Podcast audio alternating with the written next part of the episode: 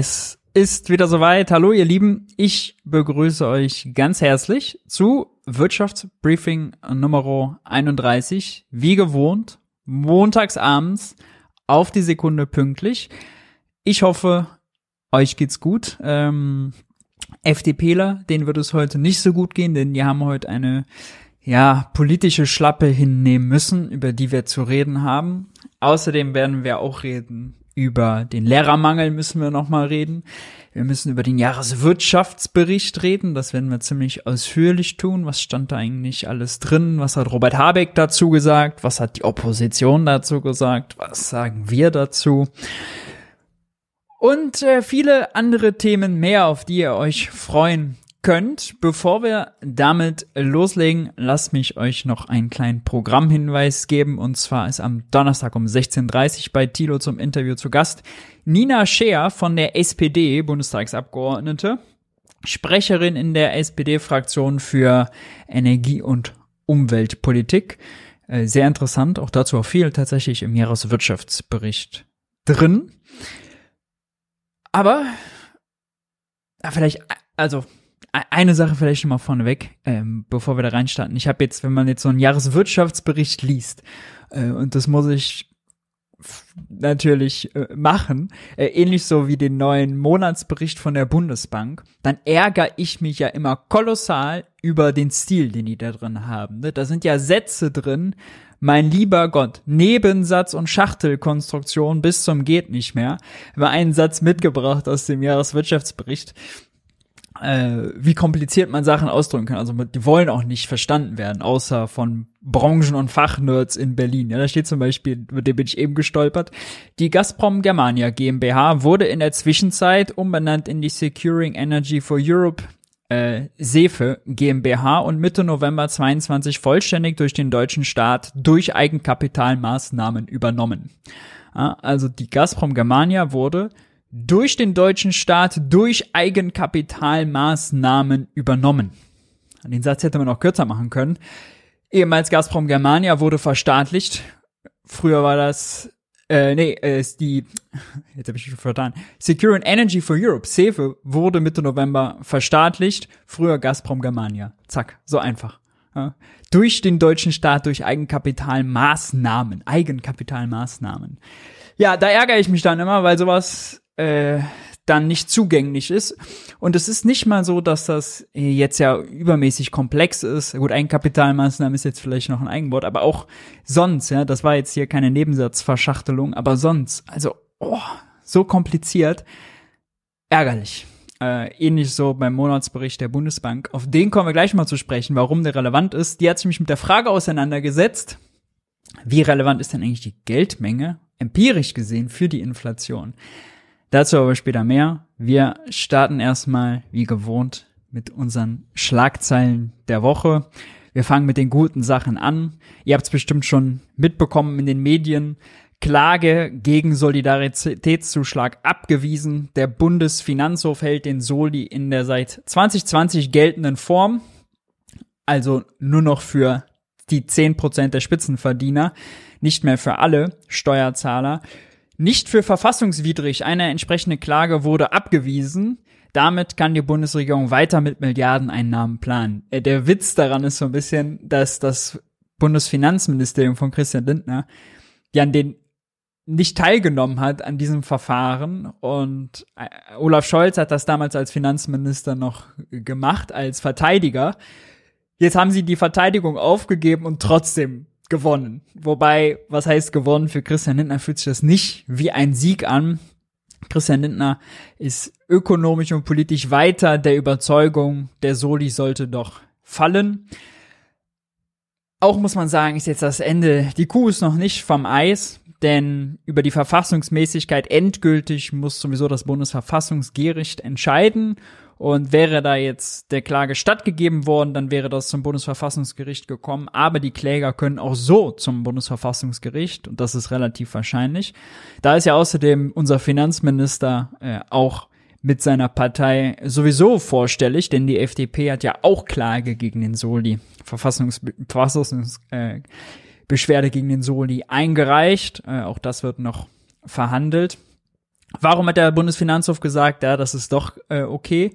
Nun, der Bundesfinanzhof argumentiert erstens, dass der Soli ja geändert wurde, also weil nicht mehr alle zahlen, sondern nur noch die zehn Prozent der Spitzenverdiener.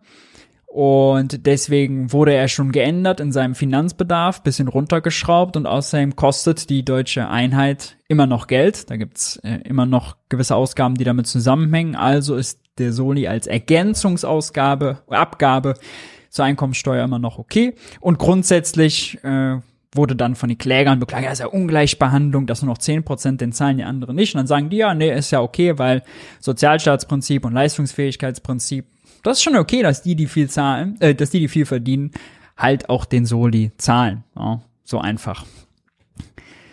Dazu gab's aber noch ein lustiges Video, das will ich euch nicht vorenthalten.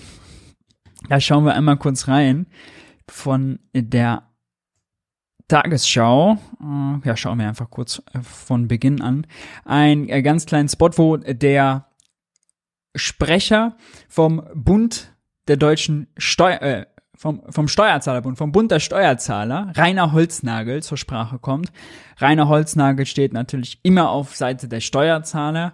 Komischerweise hat er jetzt hier aber an dem Verfahren selber teilgenommen, war selber vor Ort und hat dann am Ende ein Statement gegeben, was mehr über den Bund der Steuerzahler sagt äh, und mehr über Rainer Holznagel als über das Verfahren selber. Aber wir hören mal rein. Offenburg geblieben, will die Urteilsverkündung dort verfolgen. Bevor es losgeht, ist er optimistisch wie seine Anwälte im Bundesfinanzhof in München. Doch es kommt ganz anders. Der neunte Senat hält den Soli nicht für verfassungswidrig. Das wichtigste Argument?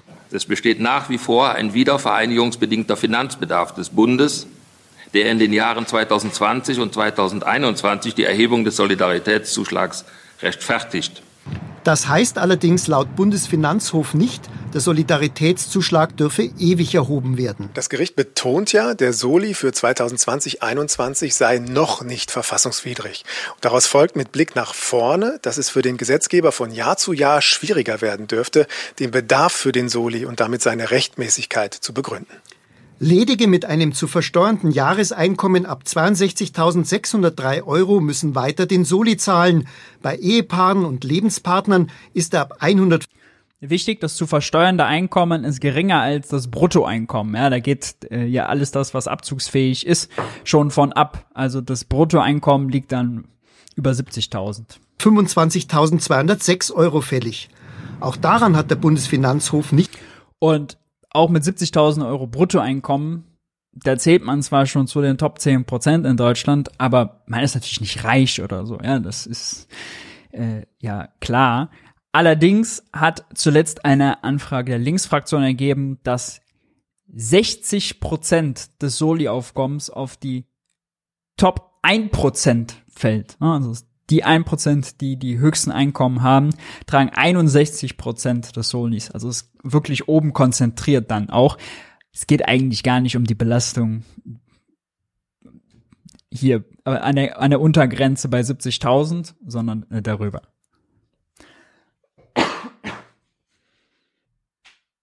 darüber. auszusetzen. Bei Steuern die wie die Einkommensteuer und damit auch der Solidaritätszuschlag an der Leistungsfähigkeit des Steuerpflichtigen ausgerichtet sind, ist die Berücksichtigung sozialer Gesichtspunkte zulässig. Obwohl vom Urteil natürlich enttäuscht, sieht der Bund der Steuerzahler auch positive Aspekte.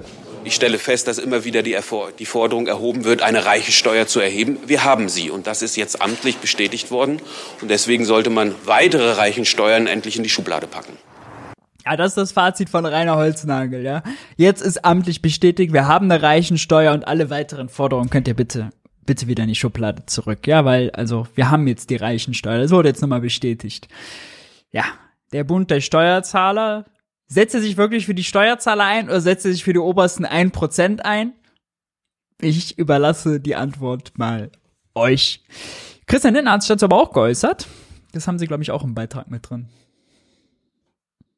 Mit dem Urteil kann das Finanzministerium weiter mit den Einnahmen aus dem Soli planen, etwa 11 Milliarden Euro pro Jahr. Minister Lindner will ihn, wie er nach dem Urteil sagt, trotzdem abschaffen, auch wenn es dafür keine Mehrheit in der Ampel gibt. Politisch und ökonomisch müsste der Solidaritätszuschlag entfallen. Das wäre die schnellste Form einer Stärkung unserer wirtschaftlichen Wettbewerbsfähigkeit für die Betriebe. Kläger Berberich ist verärgert, will aber nicht aufgeben. Die Argumentation hier, die jetzt vorgetragen wurde, überzeugt mich nur ganz wenig, weil ich habe mich mit der Angelegenheit wahrscheinlich länger befasst als das Gericht hier. Der Steuerberater will jetzt vor dem Bundesverfassungsgericht klagen. Das letzte Wort in Sachen Soli wird also Karlsruhe haben, zumal dort eine weitere Verfassungsbeschwerde von einigen FDP-Abgeordneten vorliegt. Ja, äh, wie erwähnt. Also die Kuh ist noch nicht vom Eis, es geht weiter. Christian Lindner will den Soli abschaffen. Das ist mit Grünen und SPD nicht zu machen. Und selbst wenn er abgeschafft würde, würde Olaf, kan äh, Olaf Scholz ja sicherlich darauf bestehen, dass der kompensiert wird, indem man die Einkommenssteuer erhöht. Christian Lindner würde das aber gerne diskutieren erstmal und hofft jetzt natürlich auf das Bundesverfassungsgericht. Das könnte noch ein richtiger Konfliktpunkt in der Ampel werden. Äh, wir werden das verfolgen. Apropos Bombe.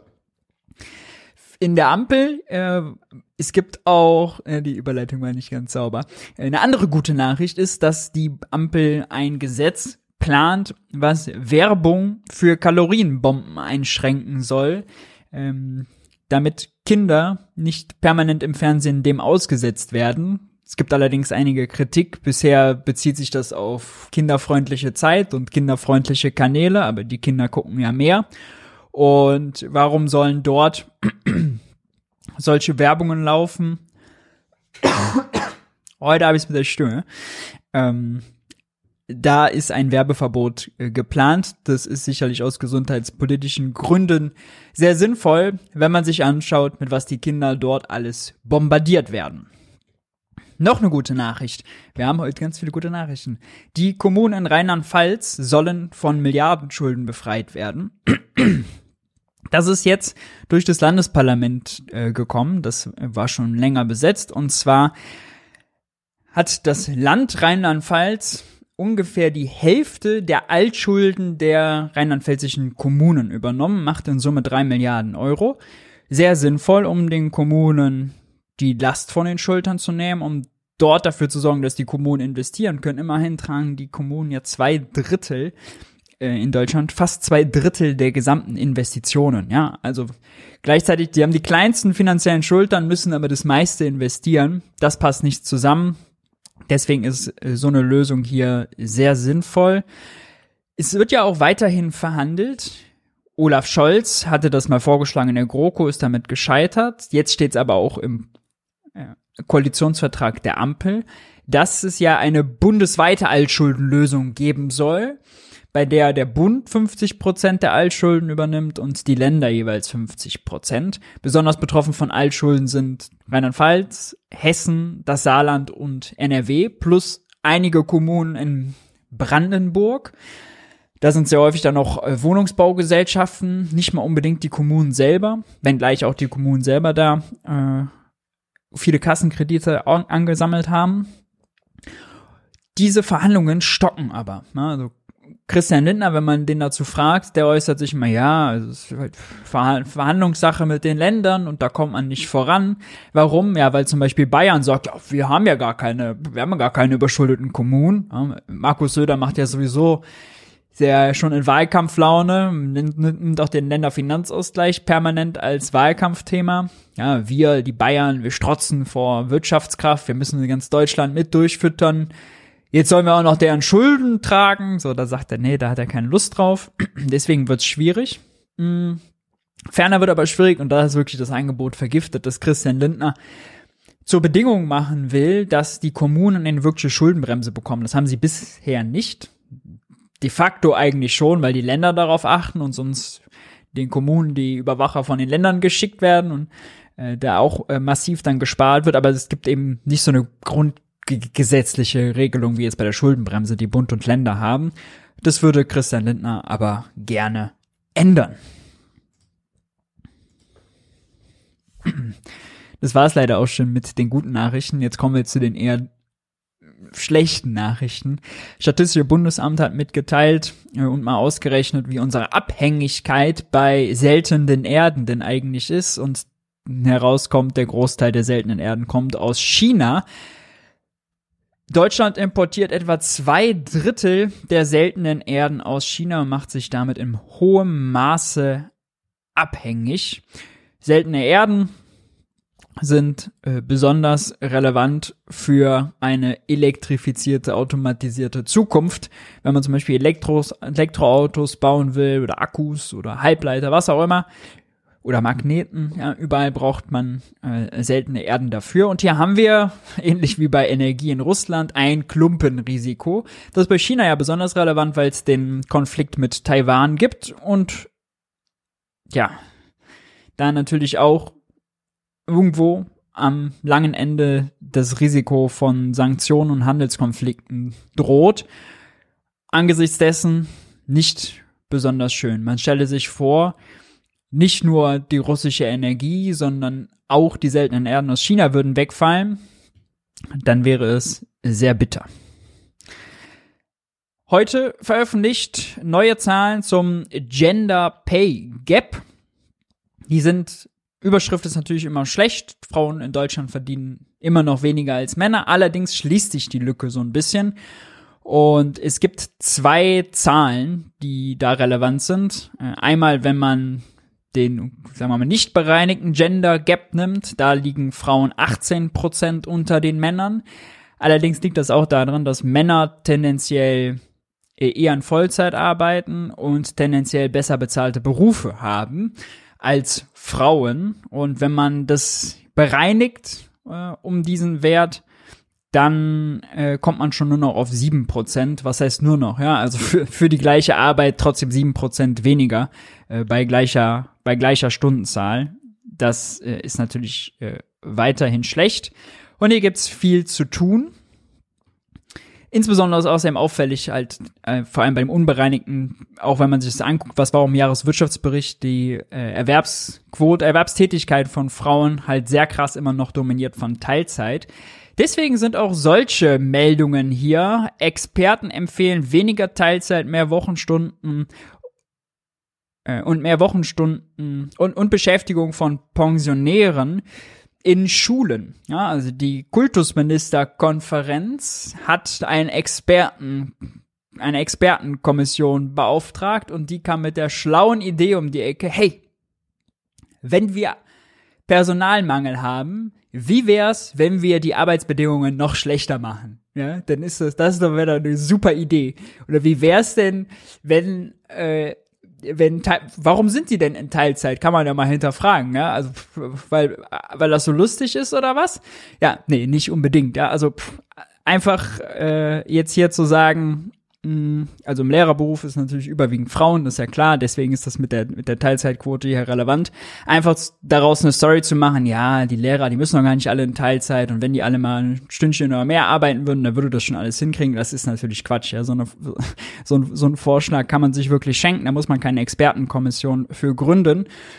Und vor allem liegt, hängt das ja auch alles zusammen, ja. Also wenn es zu wenig Erzieher gibt, wenn es zu wenig Kita-Plätze gibt, wenn es zu wenig Lehrer gibt, wenn es zu wenig Pfleger gibt, ja, dann bleibt die Care-Arbeit, Sorgearbeit eben zu Hause individuell auch hängen. Und das wiederum bindet die Frauen und verhindert, dass mehr Frauen Vollzeittätigkeiten äh, im äh, Arbeitsmarkt wahrnehmen können, ungeachtet der Debatte dass äh, ungeachtet sagen wir, sagen wir mal so der, der Gender-Klischees, die Frau ist zu Hause und der Mann geht arbeiten, ja beiseite einfach die Zahlen, dass Frauen mehr Sorgearbeit leisten in unserer Gesellschaft noch äh, und dass sie halt häufiger Teilzeit haben. Das könnte man ja vor allem dadurch ändern, dass man Angebote schafft, ja, vor allem bezahlbare und in der Fläche verfügbare. Daran mangelt's. Und da hat die Regierung auch ja, sich im Jahreswirtschaftsbericht zum Beispiel vorgenommen, dass bei den Kindern zwischen drei und fünf Jahren vergehen im Moment nur 46 Prozent in eine Kinder, in, in, eine Kita. Das sollen 70 Prozent werden im Jahr 2030 und bei den 0 bis 2-Jährigen sollen das 30 Prozent werden, sind im Moment ungefähr 15 Prozent. Ja, puh, stramme Ziele. Dafür müsste man investieren. Sehe ich nicht. Sehe ich nicht bei einem Finanzminister, der sich an die Schuldenbremse klammert, wie ein Ertrinkender ans Senkblei.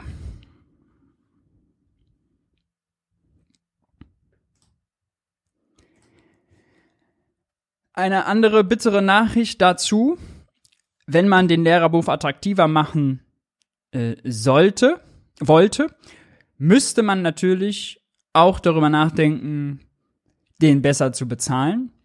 Und wenn man mehr Erzieherin will, müsste man vielleicht auch darüber nachdenken, die besser zu bezahlen. Ja, das wäre ja schon mal äh, sehr sinnvoll. Aber bei den Tarifrunden im öffentlichen Dienst, die jetzt gestartet sind, ist keine Großzügigkeit zu erwarten. Verdi und der Beamtenbund fordern zwar 10,5 Prozent mehr Lohn für die insgesamt 2,5 Millionen Beschäftigten. Normale Lehrer sind da im Übrigen gar nicht mit drin, weil das ja eher Länder sind, aber Erzieher eben schon. Ähm, zum Beispiel, oder wir haben auch die Pflege bei den kommunalen Kliniken oder Altenheimen damit drin. Und die fordern 10,5 Prozent mehr Lohn, mindestens aber 500 Euro mehr für 2,5 Millionen Beschäftigte für eine Laufzeit von zwölf Monaten. So, und die erste Gesprächsrunde hat stattgefunden. Für den Bund mit am Tisch sitzt SPD-Innenministerin Nancy Faeser. Und die erste Gesprächsrunde ist ergebnislos, wie so häufig, und auch angebotslos, auch leider wie so häufig, äh, vonstatten gegangen. Es gab kein Angebot an die Gewerkschaften. Es gab lediglich die Zurechtweisung von Nancy Faeser, die klar gemacht hat, ja, also in, bei diesen 2,5 Millionen Beschäftigten, das sind natürlich die, die unseren Staat handlungsfähig halten. Das sind die, die uns außerdem auch durch die Pandemie gebracht haben, die ihr eigenes, die eigene Ansteckungen riskiert haben, die Überstunden ge gemacht haben, ja, äh, ob die Pflegekraft, ob der Busfahrer, ob die Erzieherin, ja, alle haben ihren Kopf hingehalten, ob die Sachbearbeiterin im Gesundheitsamt, alle haben ihren Kopf für die Gesellschaft hingehalten, haben währenddessen über, über, äh, überdies nur eine ganz bescheidene Lohnerhöhung von 1, ein paar gequetschte bekommen und jetzt sagt Nancy Faeser, ja, ist ja alles schön und gut, aber die Haushaltslage ist leider angespannt. Ja, mh. Hm. also auf Bund und kommunaler Ebene ist die Haushaltslage leider angespannt. Deswegen muss man schauen, was da überhaupt drin ist.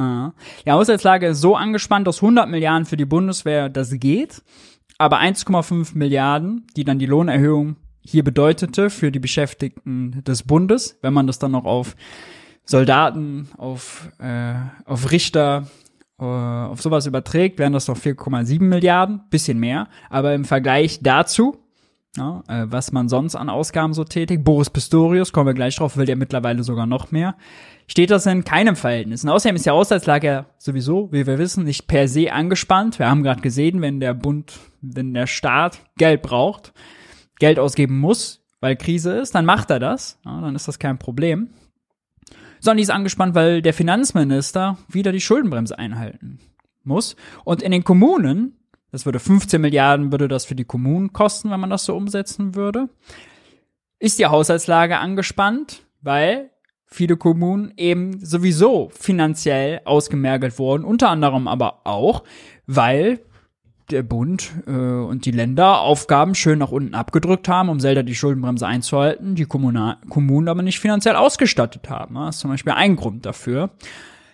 Bitter ist überdies äh, noch, dass wir ja insgesamt, so nach Angabe der Gewerkschaft, einen Personalmangel im öffentlichen Dienst von 360.000 haben. Im Moment.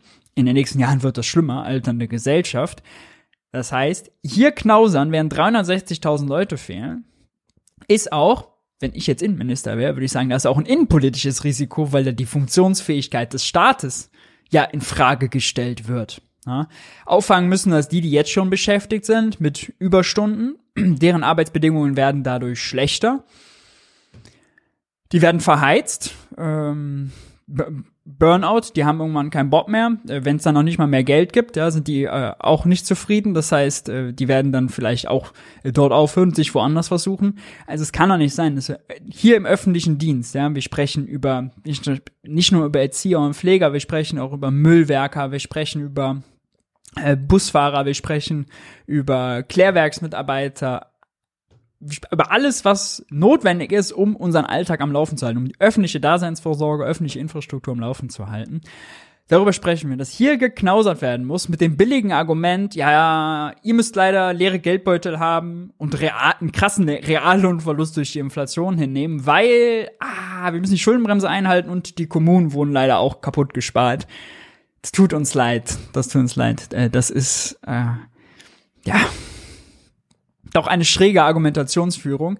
Ich hätte mir ja zumindest gewünscht, dass Nancy Faeser gleich mal klar macht, dass die 3000 Euro Inflationsprämie, die der die Ampel eine extra steuer- und abgabenfrei designt hat, ja, dass die mal als, als Mindestmaß schon mal ins Schaufenster gestellt werden, damit man sagt, wir wollen zumindest den Kaufkraftverlust ausgleichen. Das machen wir dann nicht unbedingt mit einer dauerhaften Lohnerhöhung, aber hier zumindest schon mit einer fetten steuer- und abgabenfreien Einmalzahlung. Das wäre ja schon mal ein Anfang gewesen.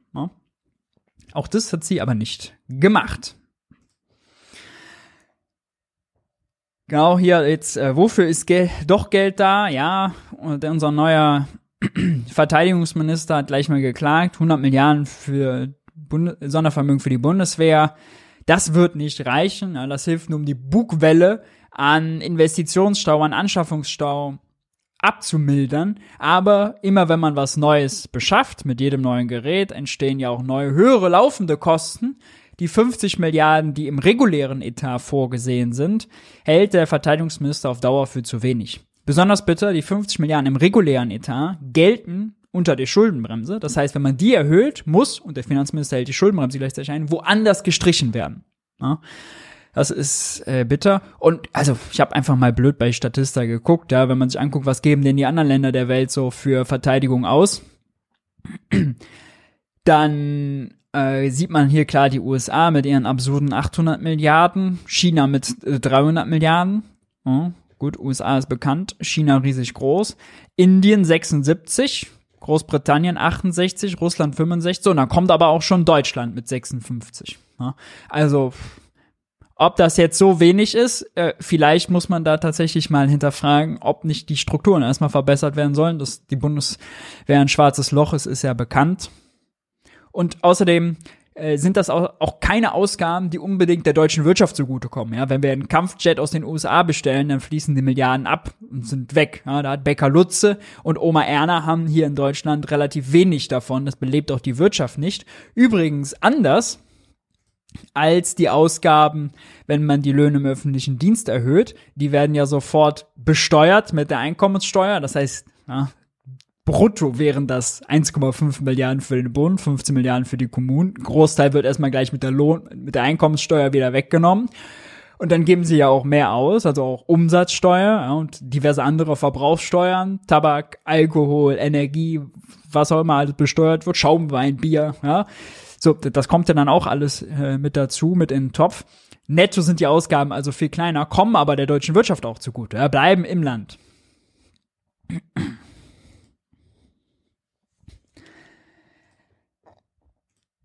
Ein anderer SPDler, unser Bundesbankchef Joachim Nagel, hat zudem wieder ein Interview gegeben im Spiegel und die Headline gesetzt, die Zinsen müssen wieder, müssen noch weiter steigen. Da ist er überzeugt von. Die Zinsen wurden ja sowieso schon massiv angehoben, äh, sorgen in der Baubranche vor allem für Verzweifeln und die Inflationsrate kommt so langsam runter. Nein, kein Zentralbanker dieser Welt sollte sich einreden, dass die Inflationsrate runterkommt, weil sie die Zinsen erhoben, äh, hoch angehoben haben, sondern liegt einfach erstens A an der Berechnungslogik, äh, dass man die Preise jetzt mit schon erhöhten Preisen in der Vergangenheit vergleicht. Das macht die Rate kleiner. Dann dass der im Dezember vor allem der Dezemberabschlag, der bekannte, vom Staat übernommen wurde. Auch das hat die Inflationsrate gesenkt. Und dass an der Börse die Preise runterkommen. Ist natürlich noch nicht bei den Verbrauchern angekommen, zumindest aber Neuverträge sind davon beeinflusst. Ja, haben wir jetzt im letzten Wirtschaftsbriefing gehabt. Strom unter 40 Cent die Kilowattstunde, Gas unter 12 äh, Cent. Also das sind die Marken für die Preisbremsen, die die Politik ja gezogen hat. Äh, damit hat die Zentralbank überall nichts zu tun. Ja. Trotzdem sagt der Stumpf, der Zins muss weiter hoch, weiter, weiter, weiter. Ähm, und äh, das hält er für notwendig, will also eine sehr rigide Politik fahren.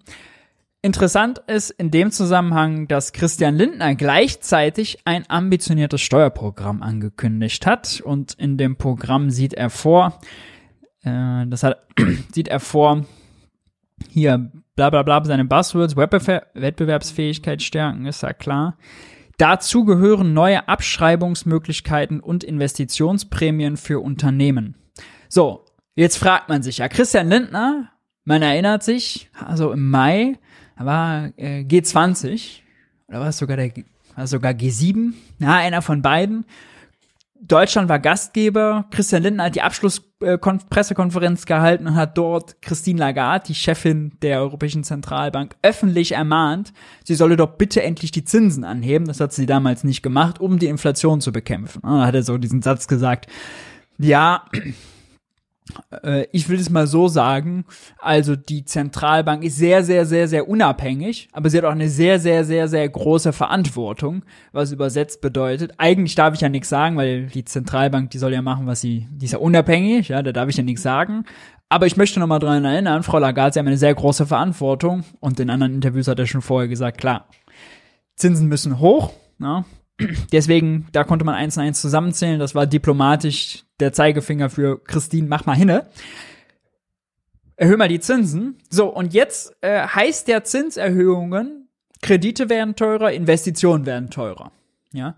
Wenn er das für richtig hält, Investitionen teurer zu machen, ist es nicht dann Widerspruch, gleichzeitig hinzugehen und Abschreibungsmöglichkeiten zu erweitern und Investitionsprämien aufzuerlegen, sprich Subventionen, ist das nicht ein Widerspruch? Weil die Politik der Zentralbank, auch das hat Nagel in dem Interview da erklärt, funktioniert natürlich nur darüber, dass man die Wirtschaft abbremst, dass man Investitionen beschneidet. Ne? Und das halt, halten die für notwendig, um die Preise runterzubringen. Okay. Aber warum dann gleichzeitig Abschreibungsmöglichkeiten und Investitionsprämien, die am Ende, das wissen wir alle, nur Steuersenkungen für die Unternehmen sein sollen? Das passt nicht zusammen. Die beiden Geschichten, Geschichtsstränge passen nicht zusammen. Wenn er jetzt sagen würde, ja, das machen wir aber nur für äh, Investitionen in Erneuerbare oder nur für Investitionen in grüne Technologien, ja, dann okay. Sagt er aber nicht, will er auch nicht. Wissen wir auch alle. Wir bleiben kurz beim Thema Geldpolitik. Äh, Capital hat äh, getitelt Höhere Geldmenge, höhere Inflation. Bundesbank urteilt mit klarem Jein. Verweist auf den neuesten äh, Monatsbericht der Bundesbank. Ich finde den Titel ein bisschen irreführend, äh, tatsächlich, denn wenn man den Monatsbericht liest, dann ist das eigentlich ein klares Nein, Geldmenge hat nichts mit Inflation zu tun. Einen entscheidenden Satz mal mitgebracht. Auch das ja wieder dieser typische typische äh, Bundesbank-Sprech, da muss man jetzt bisschen, bisschen drüber hören, ganz, ganz fürchterlich zu lesen. Ne? Ganz, ganz fürchterlich. Nicht nur mit Fachvokabeln, sondern auch ewig lange Sätze, ewig verkomplizierte Worte. Wer den schreibt, denkt nicht an den Leser. Da steht dann der entscheidende Satz, Seite 23 oder so. Äh, da haben sie, äh, beziehen sie sich auf empirische Studien, die gemacht wurden äh, verschiedene nehmen sie da äh, zur Rate, rezipieren die auch da drin kurz äh, dazu, ob denn die Geldmenge, ob die Quantitätstheorie, wonach die Geldmenge eins zu eins äh, eine Erklärungsvariable für die Preise, für die Inflation sind. Und kommen dann zu der Schlussfolgerung, allerdings zeigten seit Mitte der 2000er Jahre veröffentlichte Studien, dass auch der langfristige Zusammenhang zwischen Geldmengenwachstum und Inflation zeitlichen Veränderungen unterlag und sich in einem Umfeld niedriger und stabiler Inflationsraten abgeschwächt hatte. Also es unterlag zeitlichen Veränderungen und hatte sich abgeschwächt, was Bundesbankdiplomatie ist für, und das sieht man auch, wenn sie die einzelnen Stöhne rezipieren, gibt keinen Zusammenhang. Und dann weiter, diese Evidenz legte die Schlussfolgerung nahe, dass auch die langfristige Komponente des Geldmengenwachstums in einem solchen Umfeld nur einen begrenzten Informationsgehalt für die Ge Geldpolitik hat. Also unsere ganzen, ganzen Geldmengen-Fans, die immer wieder, vor allem auch die Bitcoiner, die da darauf beharren, guckt auf die Geldmenge, guckt auf die Geldmenge, wenn ihr Inflation verstehen und erklären wollt. äh, die Bundesbank grenzt sich hier jetzt ganz klar davon ab und sagt, das hat einen begrenzten Informationsgehalt, diplomatisch für ist egal, erklärt nichts. Und ist bei der Bundesbank besonders interessant, denn die Bundesbank hat historisch äh, eine ganz problematische Beziehung zu dieser Quantitätstheorie, denn die Bundesbank hat sich während der Ölpreiskrise 1974 hat sie ungefähr damit angefangen, darin versucht, die Geldmenge zu steuern, also festzulegen, wenn man reinguckt, Monatsbericht 74, äh, Jahresbericht 74, habe ich schon mal ein neues Buch gemacht. Äh, wenn man da, wenn man da reinguckt, dann sieht man, oh, da steuern sie eine Geldmengenwachstum von 8% an und hoffen damit die Inflation einzudämmen. Ja, äh, wenn man dann den Monatsbericht, ach, äh, Jahresbericht 78 aufschlägt, da gucken sie so ein bisschen, wie war es in der Vergangenheit. Ah, da wechseln sie schon die Strategie, da fällt auch, das hat nicht besonders gut geklappt. Ja? Also selbst, die Bundesbank hat es selbst versucht, die Geldmenge zu steuern, weil sie an diese Theorie geglaubt hat. Es ist wahrscheinlich irgendwie immer noch, so wie wir alle noch Hyperinflation hat mit Geldmenge zu tun haben, in unserem Kopf haben, hat die Bundesbank scheinbar Vielleicht ist auch irgendwie Einstellungskriterium da, dass alle einmal aufsagen, äh, ja, grundsätzlich ist schon so ein Geldzusammenhang zwischen Geldmenge und Inflation, aber nein, jetzt äh, tatsächlich in diesem Monatsbericht, das ist sehr interessant, distanzieren sie sich davon und das ist auch also mindestens drei Jahrzehnte überfällig, äh, dass sie, dass sie das machen. Natürlich immer so, ja, also seit Mitte der 2000er hat sich das bisschen verändert. Früher war das natürlich gar nicht so falsch, ja. So, das muss man immer alles dann da rauslesen. Aber das ist schon, das ist schon sehr interessant. Das ist schon sehr interessant. Interessant ist auch der Streit, den es im Moment in den USA gibt. Handelsblatt berichtet hier nochmal. Äh, und zwar um die Schuldenobergrenze in den USA. Äh, die liegt im Moment bei 31,4 Billionen US-Dollar. Die wird immer ritualmäßig erhöht. Die Schuldenobergrenze in den USA, Debt Ceiling, funktioniert bisschen anders als die Schuldenbremse hier in Deutschland. Die Schuldenbremse in Deutschland sagt ja, wie viel darf der Staat mehr ausgeben als einnehmen im Verhältnis zur Wirtschaftsleistung, korrigiert um ein bisschen Konjunktur. Ja, also es ist eine relative Kenngröße. Je größer das BIP, desto größer dürfen die Schulden sein und je schlechter die Wirtschaft läuft, desto größer dürfen die Schulden sein. Je besser die Wirtschaft läuft, desto weniger. So, und in den USA ist einfach ein, eine Zahl. Die legen einfach ein Limit fest und das erhöhen sie immer wieder. 80 Mal, 79 Mal wird das erhöht irgendwie 30 Mal von Demokraten, glaube ich, 50 Mal von den Republikanern. Und es ist immer eine politische Shitshow darum herum. Jetzt ist tatsächlich, also eigentlich geht's immer so auf, wenn man auf das Schul auf die Schuldengrenze zugeht. Und wenn die erreicht ist, ja, dann bekommt die Finanzministerin große Probleme, weil dann muss sie zusehen, dass sie halt ihre Ausgaben kürzt. Und äh, das führt dann hin und wieder schon mal zu so schrägen Situationen des Staats Bedienstete nicht mehr bezahlt werden können, der sogenannte Shutdown, kann aber im Worst Case dazu führen, dass äh, die USA sogar amerikanische Staatsanleihen nicht mehr bedienen würde. Und das ist das, wo das Handelsblatt hier drüber schreibt. Es würde dann äh, das Fundament des gesamten Kapitalmarkts äh, das würde sich auf das Fundament des gesamten Kapitalmarkts auswirken und das ist auch richtig so, weil die US-amerikanischen Staatsanleihen gelten als der Anker. Es ist die sicherste Anleihe, das sicherste Finanzprodukt äh, der Welt, wenn man so will. Im Zweifel immer US-Anleihen. Das heißt, wenn der Referenz, wenn der Anker jetzt riskanter wird oder sogar ausfallen würde, dann wäre das eine Katastrophe. Ja, auch so viele Institutionen, die US-Staatsanleihen in ihren Büchern haben und dann Abschrei Abschreibungen machen müssen, Verluste verbuchen. Also es wäre eine Katastrophe. Jetzt gibt's äh, aber schon ein bisschen Licht am Ende des Tunnels. Zwar ist äh, die Schuldenobergrenze schon erreicht. Yellen, die Finanzministerin, sehen wir hier. Die trickst noch ein bisschen rum und kann das noch so bis Sommer alles äh, schieben.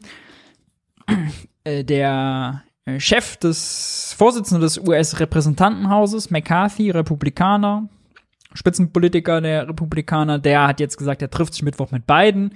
Was fordern die Republikaner? Wie immer Ausgabenkürzungen, vor allem Sozialkürzungen. Wir wollen nicht, dass wollen, dass weniger Schulden gemacht wird und der Staat sollte doch jetzt mal seine unverantwortlichen Ausgabenprogramme zusammenstauchen. Joe Biden sagt bisher, nee, machen wir nicht. Am Ende wird es irgendein Kompromiss sein, dann haben die Republikaner irgendein Ausgabenprojekt gestrichen bekommen.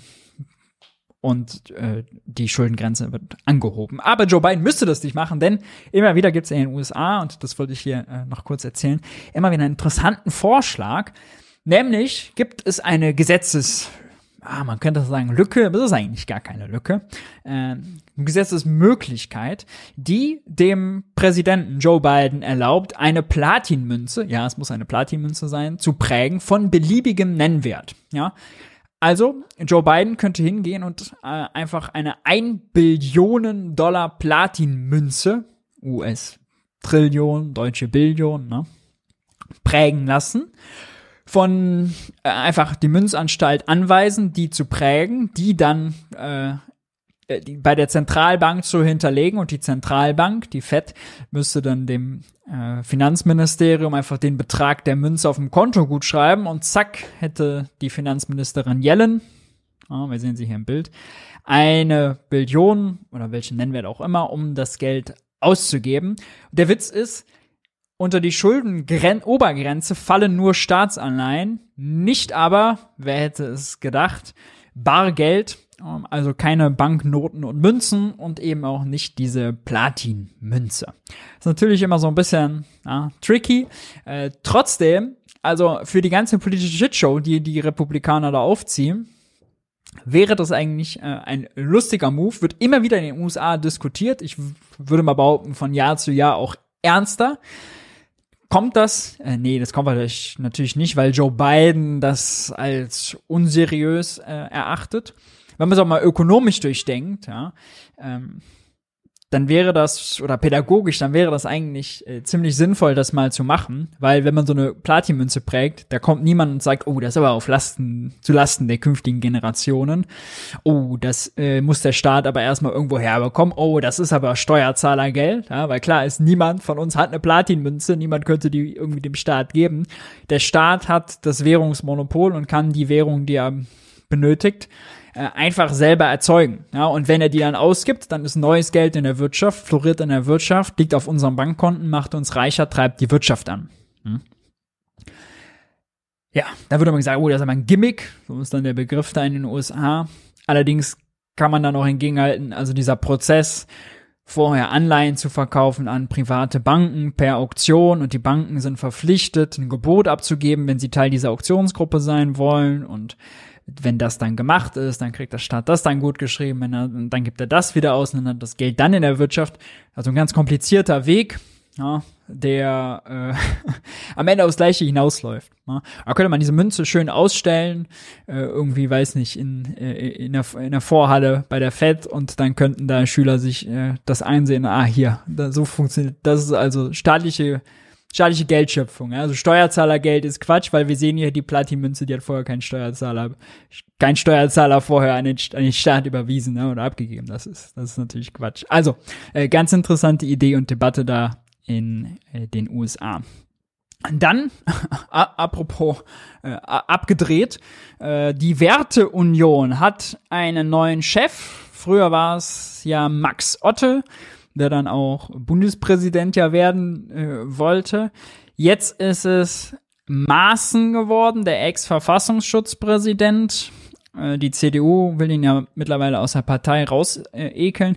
Was hat das jetzt mit dem Wirtschaftsbriefing zu tun? Und das ist interessant, weil äh, die Werteunion ja vorher sich also mit Max Otte, einen Ökonomen, verschafft, äh, als äh, Vorsitz äh, beschafft hat und das Thema auch stark machen wollte. Und ich habe mir mal den Spaß gemacht und bei denen auf der Seite geguckt, ja, was haben die denn eigentlich so ökonomisch für Themen? Ne? Was setzen die denn da so für Schwerpunkte? Alles ganz interessant.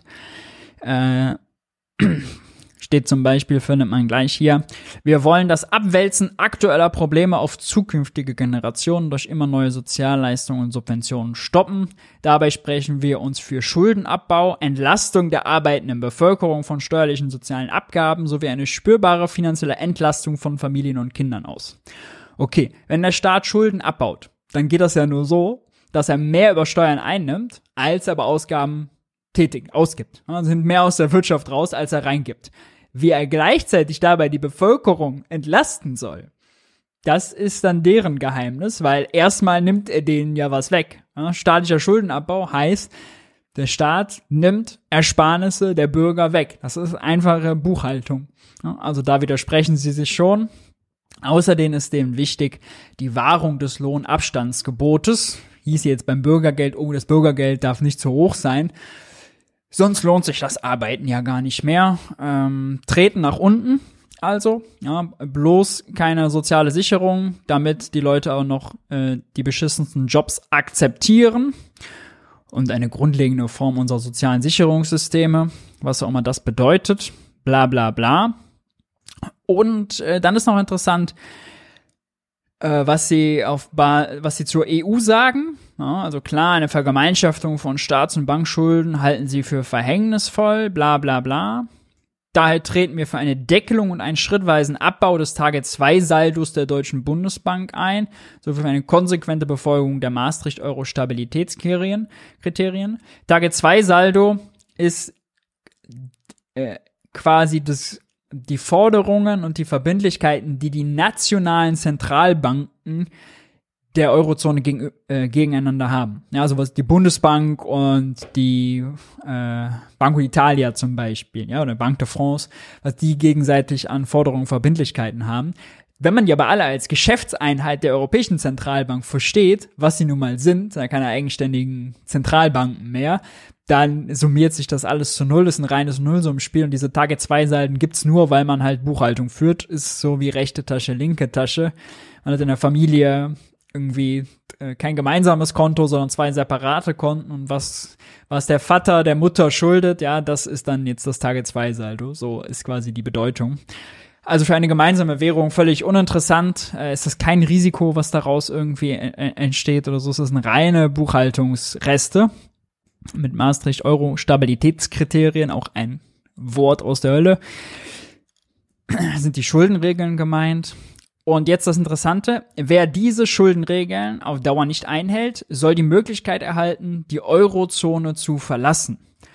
Jetzt kommt der Witz. Wenn man sich anguckt, welche Länder denn die Schuldenregeln der Eurozone nicht einhalten, dann macht man eine ziemlich bittere Erfahrung, man kommt man zu einer bit ziemlich bitteren Erkenntnis, dass nämlich die Großzahl, Großzahl der Länder der Eurozone nicht zuletzt Italien, Frankreich und Deutschland. So, also die wollen eine Eurozone ohne Italien, Frankreich und Deutschland.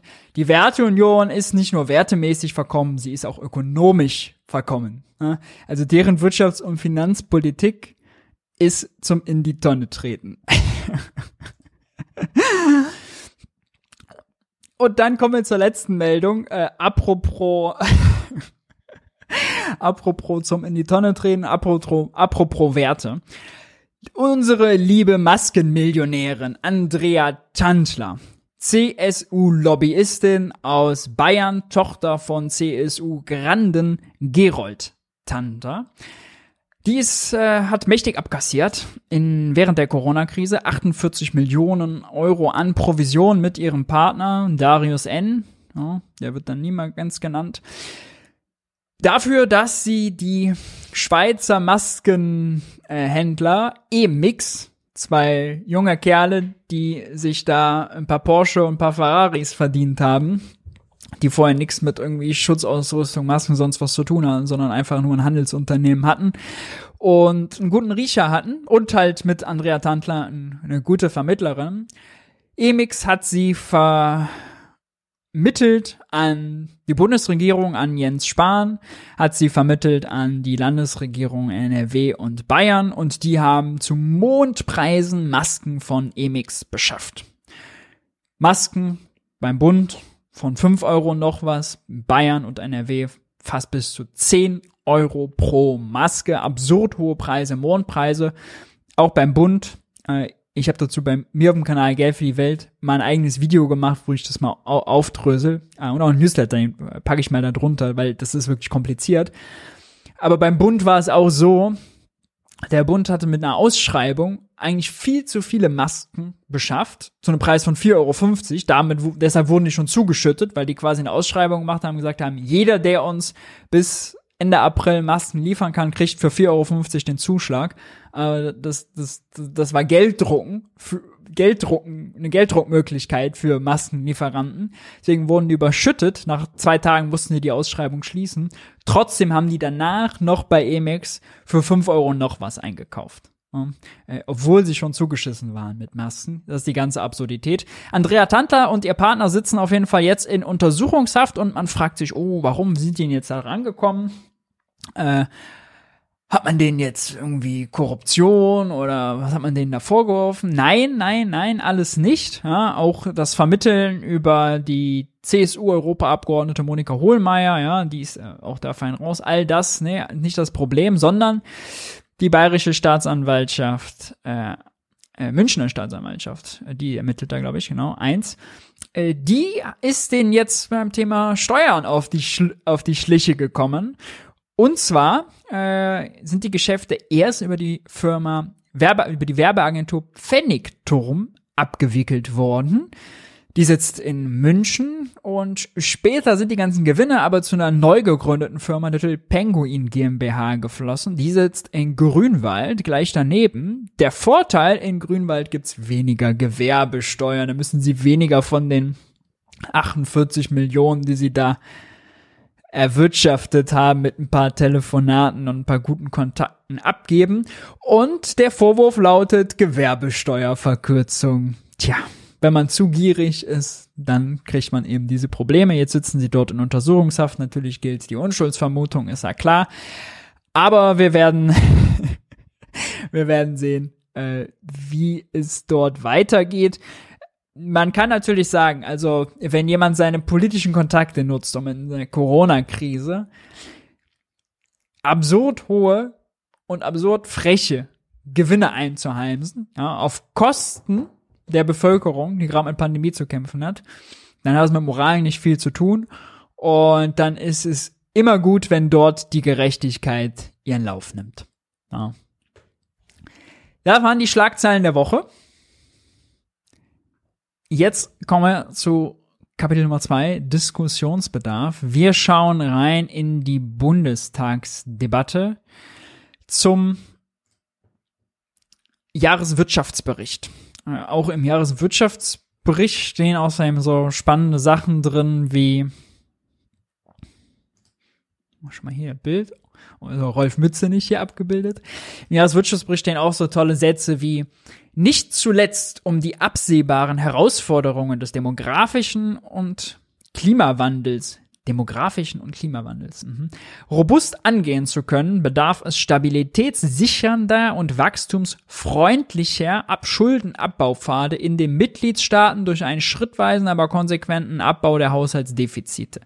Es sind irgendwie 50 Wörter, die Hälfte davon hat äh, mehr als acht Silben. Äh, nicht nur, dass es sprachlich schon wieder komplett unzugänglich ist ähm, und nicht leserfreundlich ist, ist das äh, auch ein Satz, der Christian Lindner scheinbar in den Jahreswirtschaftsbericht von Robert Habeck gemogelt hat. Denn stabilitätssichernde und wachstumsfreundliche Schuldenabbaupfade, hm, wachstumfreundlich können Schuldenabbaupfade eigentlich nicht sein, denn Schuldenabbau, haben wir eben ja geklärt, heißt, der Staat nimmt Geld aus der Wirtschaft raus. Weniger Geld in der Wirtschaft ist wachstumsschädlich, nicht wachstumsfreundlich.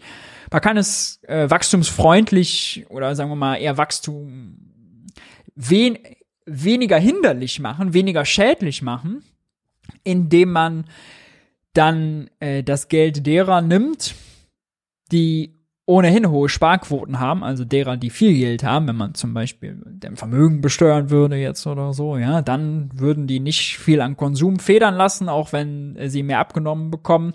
Das wäre nicht so wachstumsschädlich. Wenn man allerdings solche verrückten Sachen macht wie Verbrauchssteuern erhöhen, Mehrwertsteuer erhöhen, Gehalt von öffentlichen Bediensteten kürzen, äh, Investitionen streichen, dann ist das alles sehr, sehr schädlich für die Konjunktur.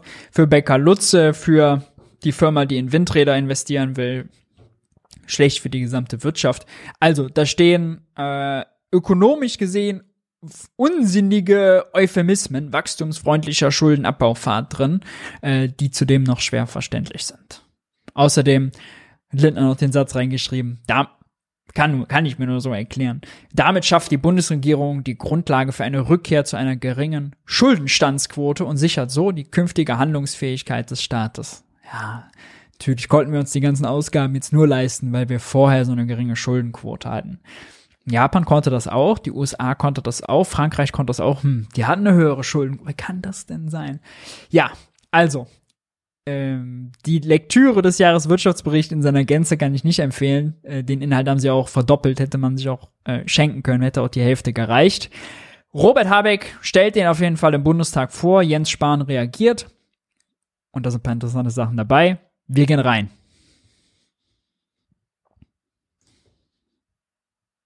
sein kann.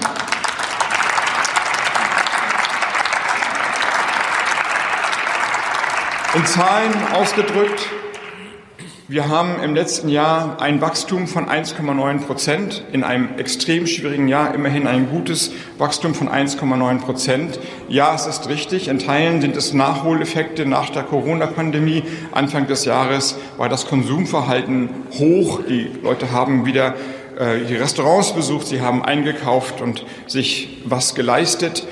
Wir sehen in den Daten, dass das Vertrauen, aber auch die Mittel für das Konsumverhalten schwinden. Da ist also eine Aufgabe für die Politik für das Jahr 23. Die ist aber adressiert. Durch die Entlastungspakete wurde auf die unteren Einkommensziele spezifisch gezielt und sicherlich sollten die weiteren Maßnahmen so ausgerichtet sein, dass diejenigen, die das Geld nicht sparen oder zurücklegen, sondern diejenigen, die das Geld ausgeben müssen, speziell adressiert werden. Wir das sind diejenigen mit kleinem Einkommen. Haben einen Rückgang zu verzeichnen der Inflation von 7,9 in 22. Für 23 erwarten wir 6 Prozent im Jahresdurchschnitt. Diese 6 Prozent sind dann eben der Jahresdurchschnitt. Wir werden Rückgang ist hier außerdem auch ein Euphemismus, äh, denn 6 Prozent Inflationsrate bedeutet, im Jahresschnitt liegen die Preise 6 Prozent höher als im Vorjahr. Es wird also nicht günstiger, das Leben, sondern es wird teurer. Es wird nur weniger schnell teurer werden jetzt noch höhere Inflationsraten haben, aber dann im Jahr so die Prognosen die Inflation eindämmen können, wie gesagt, den Trend brechen. Entscheidend wird sein, dass wir nicht nur bei den Energiepreisen die Preisspirale durchbrechen, sondern eben auch in der Kerninflation runtergehen. Das probate Mittel dafür ist die Geldpolitik, also die Anhebung der Zinsen. Das tun die Zentralbanken und Sie sehen die Komplexität der Krise mit den höheren Zinsen sinkt natürlich die Investitionsbereitschaft in Anlageninvestitionen oder auch in die Bauwirtschaft. Insofern ist es ein fragiles Geflecht, ein fragiles, äh, ein, ein fragiles Unternehmen, das wir dort haben.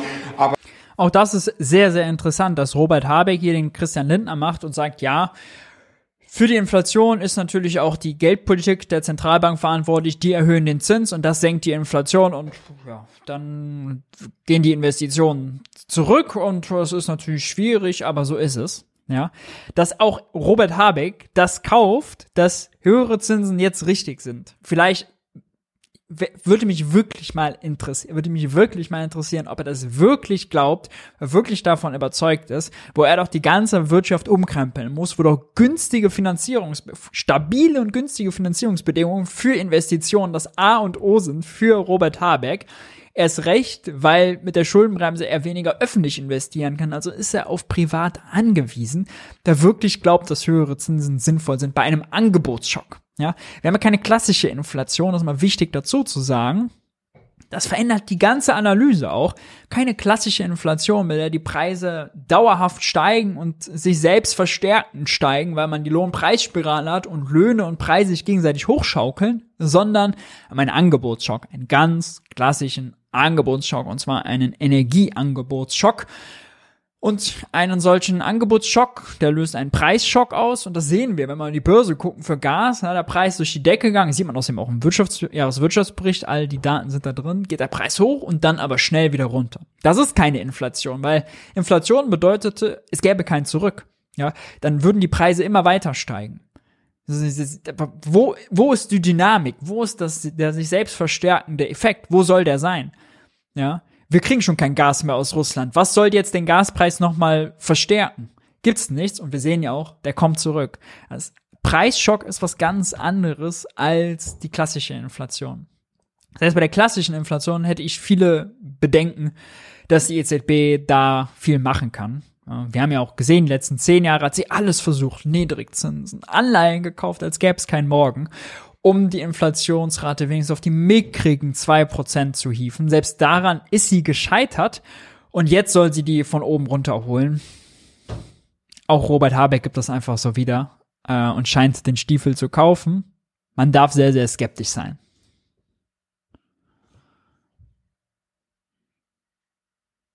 Aber bisher haben wir uns ganz gut durchmanövriert, so dass wir also für das Jahr 2023 6 Prozent Inflation erwarten und dann in 24 noch einmal niedrigere Inflationsraten bei höherem Wachstum.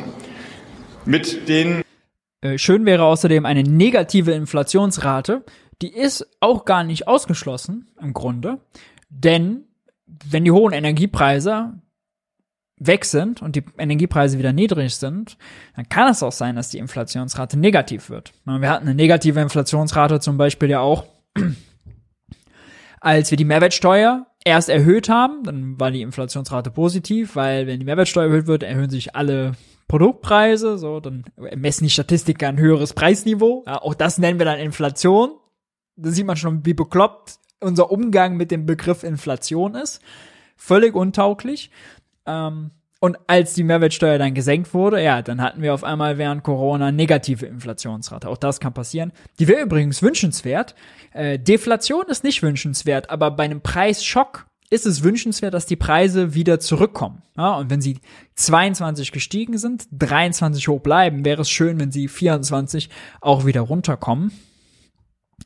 Und dann müsste die Zentralbank, ich fände es ja eigentlich lustig, ich würde es der EZB gönnen, was würde sie denn bei einer negativen Inflationsrate machen? Ja, würde die dann sagen, oh, wir haben Deflation, jetzt müssen die Zinsen schnell wieder runter? Ja, würde sie dann alle wieder, schnell wieder alles einsammeln, oh, irgendwie einsammeln wieder zurück? Da sieht man halt, also, es ist die völlig falsche Analyse da leider. Es ist ein Preisschock, keine klassische Inflation, die man aber behandelt, als wäre es eine klassische Inflation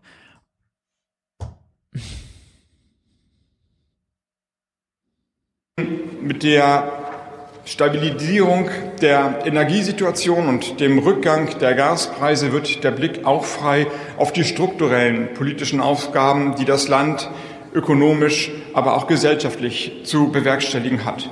In den Gesprächen mit den Unternehmerinnen und Unternehmern, aber auch mit den Gewerkschaften wird eins immer deutlicher. Die nächste große Herausforderung, und sie ist eigentlich längst schon da, ist der Arbeits- bzw. Fachkräftemangel. Im Grunde wird, wenn wir alles richtig machen würden, und das ist natürlich unwahrscheinlich, dass das immer gelingt, aber unterstellt, sehr große Erfolge werden politisch erzielt, wird es die Frage sein, gibt es genug Hände und Köpfe in diesem Land, die die ganze Arbeit ins Werk setzen? Das ist die große Aufgabe unserer Zeit. Und Sie wissen, dass, Sie, dass wir in dem Jahreswirtschaftsbericht seit dem letzten Jahr ein Sonderkapitel machen, wo wir die Wohlstandsindikatoren erweitern. Wir überführen diese Indikatoren dann Schritt für Schritt in den regulären Jahreswirtschaftsbericht. Und so finden Sie jetzt in diesem Jahreswirtschaftsbericht 23 einen Indikator aus dem letzten Jahr, nämlich das Auseinanderfallen von Frauenerwerbstätigkeit, die sich gut entwickelt hat und dem Arbeitsvolumen, das Frauen leisten, das deutlich zurückfällt. Was heißt das? Viele Frauen arbeiten, aber sie arbeiten Teilzeit, sie arbeiten in Niedriglohnsektoren, sie schöpfen das Arbeitspotenzial, wenn man so technisch reden darf, nicht aus. Wir haben also gesellschaftlich eine Aufgabe, immer noch die Gleichstellung zu vollenden. Als Wirtschaftsminister muss ich sagen, wenn Frauen oder auch Männer die Kinder haben, die Familie haben, die arbeiten wollen, nicht arbeiten können, dann ist das ökonomisch falsch und nicht hinnehmbar. Also die Aufgaben, die wir ideologisch diskutieren.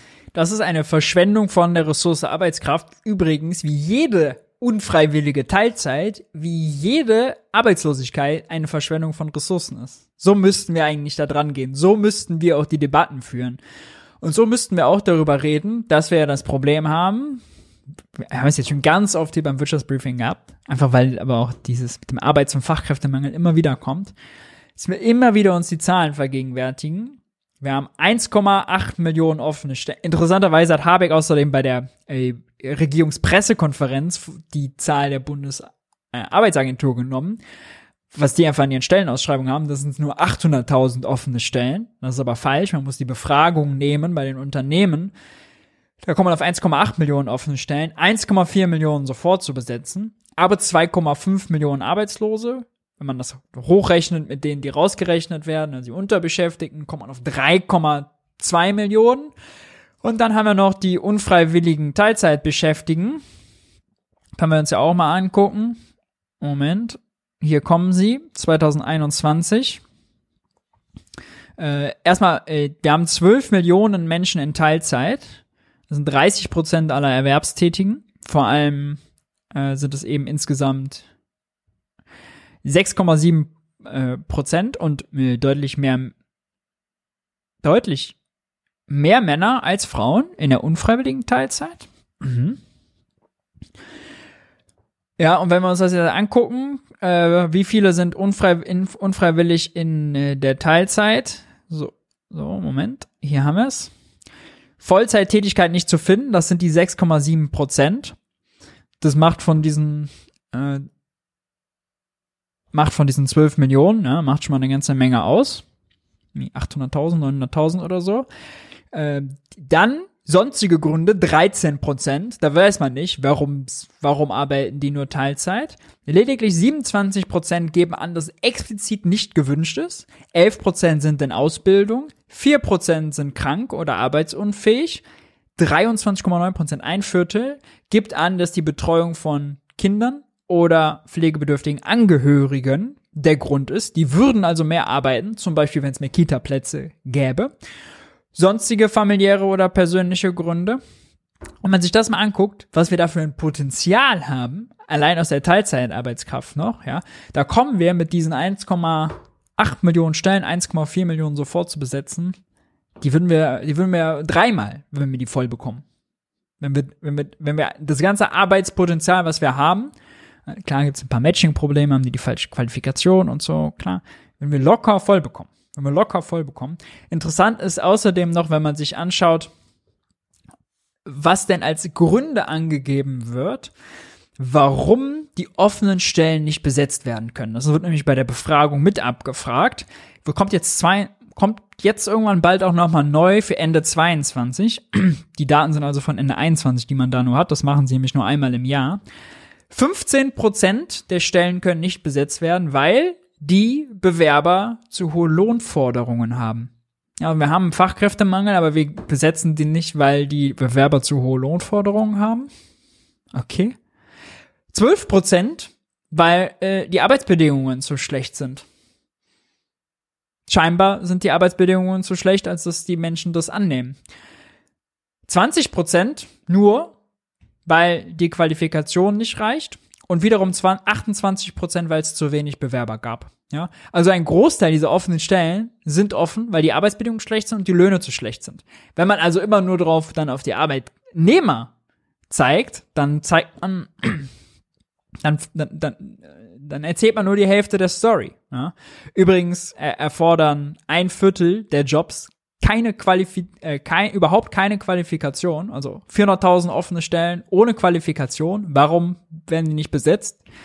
Ja, vielleicht Arbeitsbedingungen zu schlecht, vielleicht Löhne zu schlecht, vielleicht sind das ziemlich miese Jobs. Ja, kann man auch mal drüber nachdenken.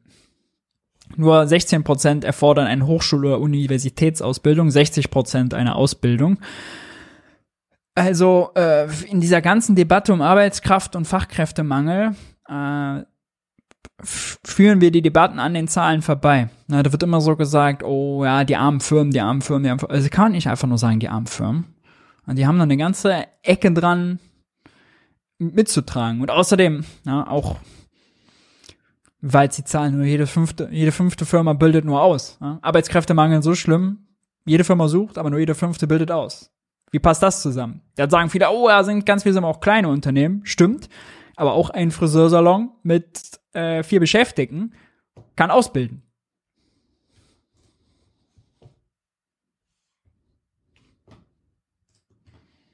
haben. Und gleiches könnte ich zum Bildungsbereich sagen oder zur, ähm, zur Möglichkeit von Interessant ist außerdem immer die Frage, wenn die Liberalen so überzeugt sind von ihren Marktmechanismen, wie kann es sein, Arbeitskräftemangel, alle suchen, die armen Firmen finden nichts, aber trotzdem steigen die Löhne nicht auf breiter Front. Ja, das, das wäre ja, also, wenn Markt, Angebot und Nachfragelogik, ja, müssten ja die Löhne durch die Decke gehen, wenn alle so, niemand, alle Arbeit suchen, aber keine Arbeit find, Arbeitskräfte findet.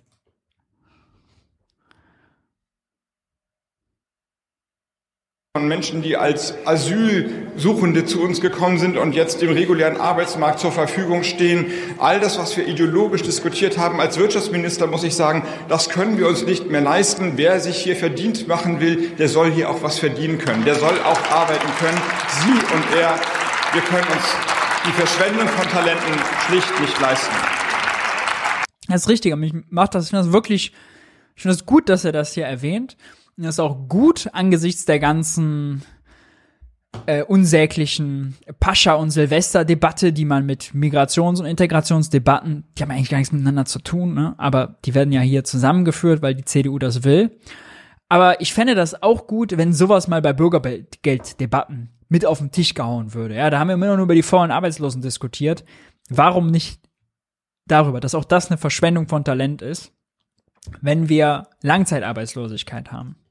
Zulassen. Staatliche Aufgabe. Wirtschaftspolitische Aufgabe. Zweiter Punkt ist Handel. Wir haben schmerzhaft gesehen, dass das Konzentrieren, die Abhängigkeitmachung von bestimmten Ländern ein hohes Risiko bietet. Das heißt umgekehrt, wir müssen auch da, wie es jetzt immer heißt, diversifizieren, neue Handelsbeziehungen schließen. Im Jahr 22 ist es gelungen, dass Deutschland seine Handlungs handelspolitische Stimme endlich wiedergefunden hat. Nachhaltigkeit, soziale Kriterien, Klimaschutzkriterien und Handel Freier Handel und fairer Handel schließen sich nicht aus. Sie können jetzt mit den Ausrichtungen, die wir vorgenommen haben, zusammengedacht werden. Und nachdem wir mit Mexiko, mit Chile, mit Neuseeland, mit Australien so gut vorangekommen sind, sollten wir das, und ich gucke auf die nächste Debatte, in dem Fenster nach der Brasilienwahl natürlich unter diesen Bedingungen auch mit anderen Ländern, auch mit Brasilien oder Argentinien voranbringen. Dritter Punkt. Die Wettbewerbsfähigkeit über eine stabile und günstige Energieversorgung muss vorangebracht werden. Das heißt, wir müssen die Entscheidungen, die wir aus energiepolitischer oder klimapolitischer Sicht getroffen haben, jetzt ökonomisch noch einmal ausrichten, die Vorteile der erneuerbaren Energien als Grundlage eines wettbewerbsfähigen Energie Industriestrompreises bei den Unternehmerinnen und Unternehmen ankommen lassen. Eine nicht triviale Aufgabe. Sie betrifft das Marktdesign, sie betrifft die Frage von Ausschreibungsmodellen, sie betrifft natürlich auch die Frage der Umsetzung. Eine nicht triviale Frage, aber wir werden sie im ersten Quartal angehen und ich setze darauf, dass wir mit der gleichen Diskussionsfreude, aber auch in der Entschlusskraft des letzten Jahres dann diesen Wettbewerb wettbewerbsfähigen Industriestrompreis für klimaneutrale Energieverzeugung ebenfalls ins Werk setzen. Übrigens will die EU-Kommission auch einen Vorschlag machen für den Strommarkt.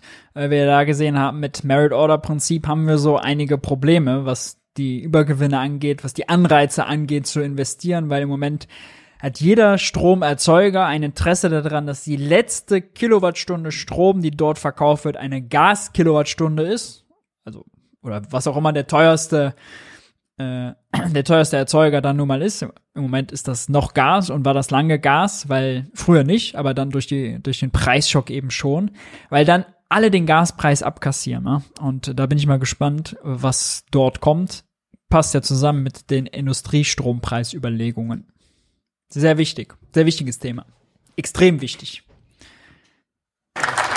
Damit bin ich bei der, bei der zweiten großen Krise neben dem Krieg, das ist die Klimakrise, beziehungsweise wie schon mehrfach gesagt, das Klima hat ja gar keine Krise. Diese Krise wird die menschliche Gesellschaft in all ihren Facetten fordern. Es geht also nicht darum, das Klima zu schützen, sondern Wohlstand, humanen Wohlstand auf der Welt zu verteidigen und zu schützen bei einer globalen, grassierenden, galoppierenden Erderwärmung. Diese Bundesregierung hat sich verpflichtet, das 1,5 Grad Ziel einzuhalten. Das ist natürlich erst einmal eine Veränderung des Diskurses, aber wir müssen darauf bestehen, dass wir alle Kräfte daran setzen, dieses Ziel umzusetzen. Es ist eine Verpflichtung, die wir eingegangen sind, und diese Verpflichtung muss erfüllt werden. Und wenn wir es recht machen, dann ist diese Verpflichtung auch eine ökonomische Chance. Sie wird zu einer Erneuerung des Wohlstands führen, so der Titel des diesjährigen Jahreswirtschaftsberichts. Erneuerung des Wohlstandes. Unser Wohlstand ist veraltet also, das wäre ja das Gegenteil.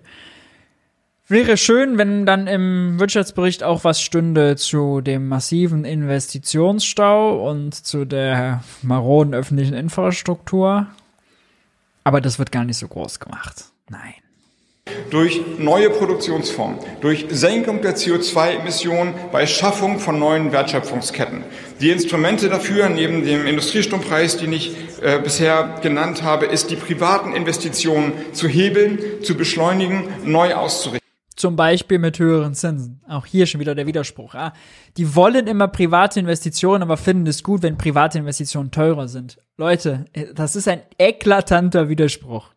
Ja, man kann nicht, vor fünf Minuten hat er noch erzählt, warum das toll ist, dass die Zentralbank den Zins erhöht. Jetzt wiederum findet er es, will er unbedingt die privaten Investitionen. Also,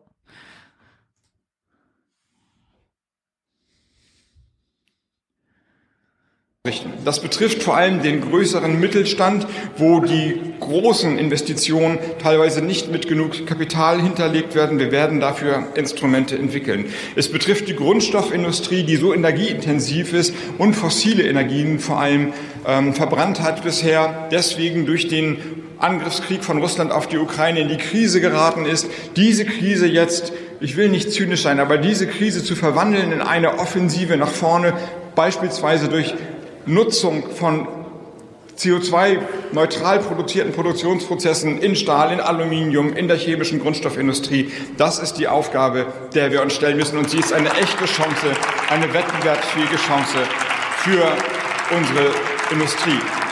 Die neuen Techniken, Halbleitern, Batterien, Solarpaneele, äh, äh Windturbinen, Elektrolyseure, sie auch in Europa und auch in Deutschland zu fertigen, also die neue Jens Spahn bereitet sich schon vor, wie man sieht.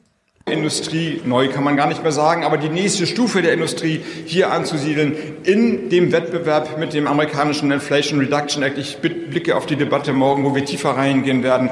Das ist die weitere Herausforderung. Ich knüpfe an an der Rede von Ursula von der Leyen in Davos und unterstütze sie vollumfänglich. Neue Förderinstrumente, die sogenannten IPSAI-Projekte, Ausweitung der Möglichkeiten, strategisch Resilienztechniken zu fördern, sodass wir uns unabhängig machen von der Produktion von Ländern, die wir vielleicht nicht unbedingt bestimmend in unserem Energie-, Gesundheits- oder Kommunikationssystem haben wollen. Das ist eine Chance für die deutsche Wirtschaft.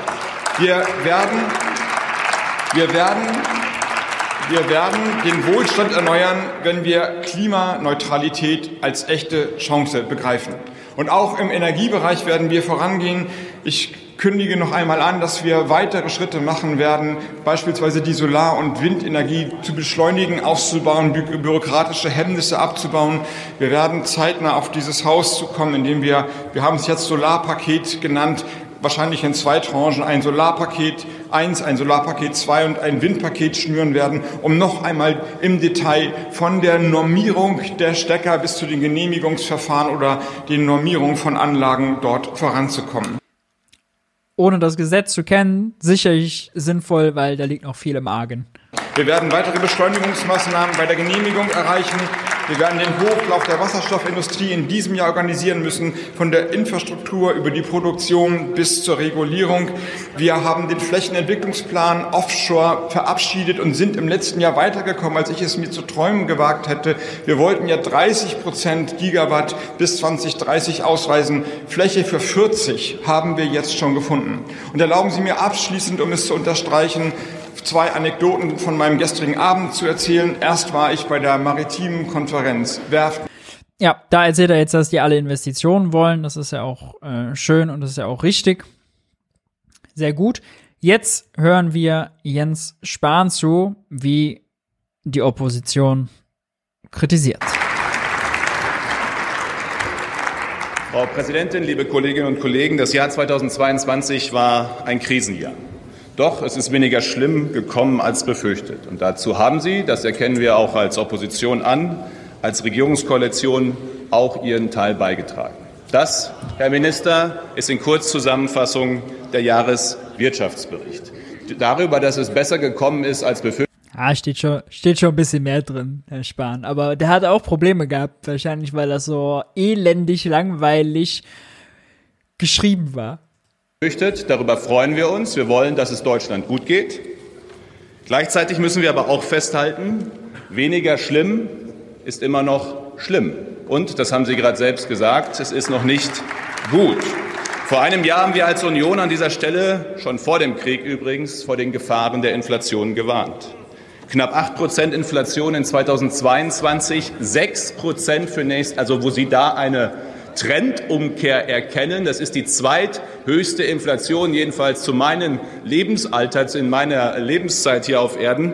Das sind 14 Prozent in zwei Jahren. Das ist für einen Durchschnittsverdiener etwa 500 Euro weniger im Monat, die er zur Verfügung hat. Das ist die größte sozialpolitische Aufgabe, die es aktuell in Deutschland gibt. Denn Inflation, das ist Raub am kleinen Mann. Und ich hätte mir gewünscht, wenn Sie mehr zu diesem Thema hier gesagt hätten, statt es mit Trendumkehr Verkehr gesund zu beten. Jens Spahn hat die Inflation also kommen sehen und rechnet aus, äh, wie viel Raub am kleinen Mann das ist. 500 Euro ohne äh, Lohnerhöhungen, ohne abzuziehen, was an Entlastungsmaßnahmen gemacht wurde. Gut, ist Opposition, kann er ja schön machen. Er wird nur unglaubwürdig, wenn er das Raub am kleinen Mann nennt, aber den Leuten nicht mal den Inflationsausgleich beim Bürgergeld gegönnt hat. Ja, wir erinnern uns an die Debatte. Also, pff, Zweierlei Maß, Herr Spahn. Mindestens.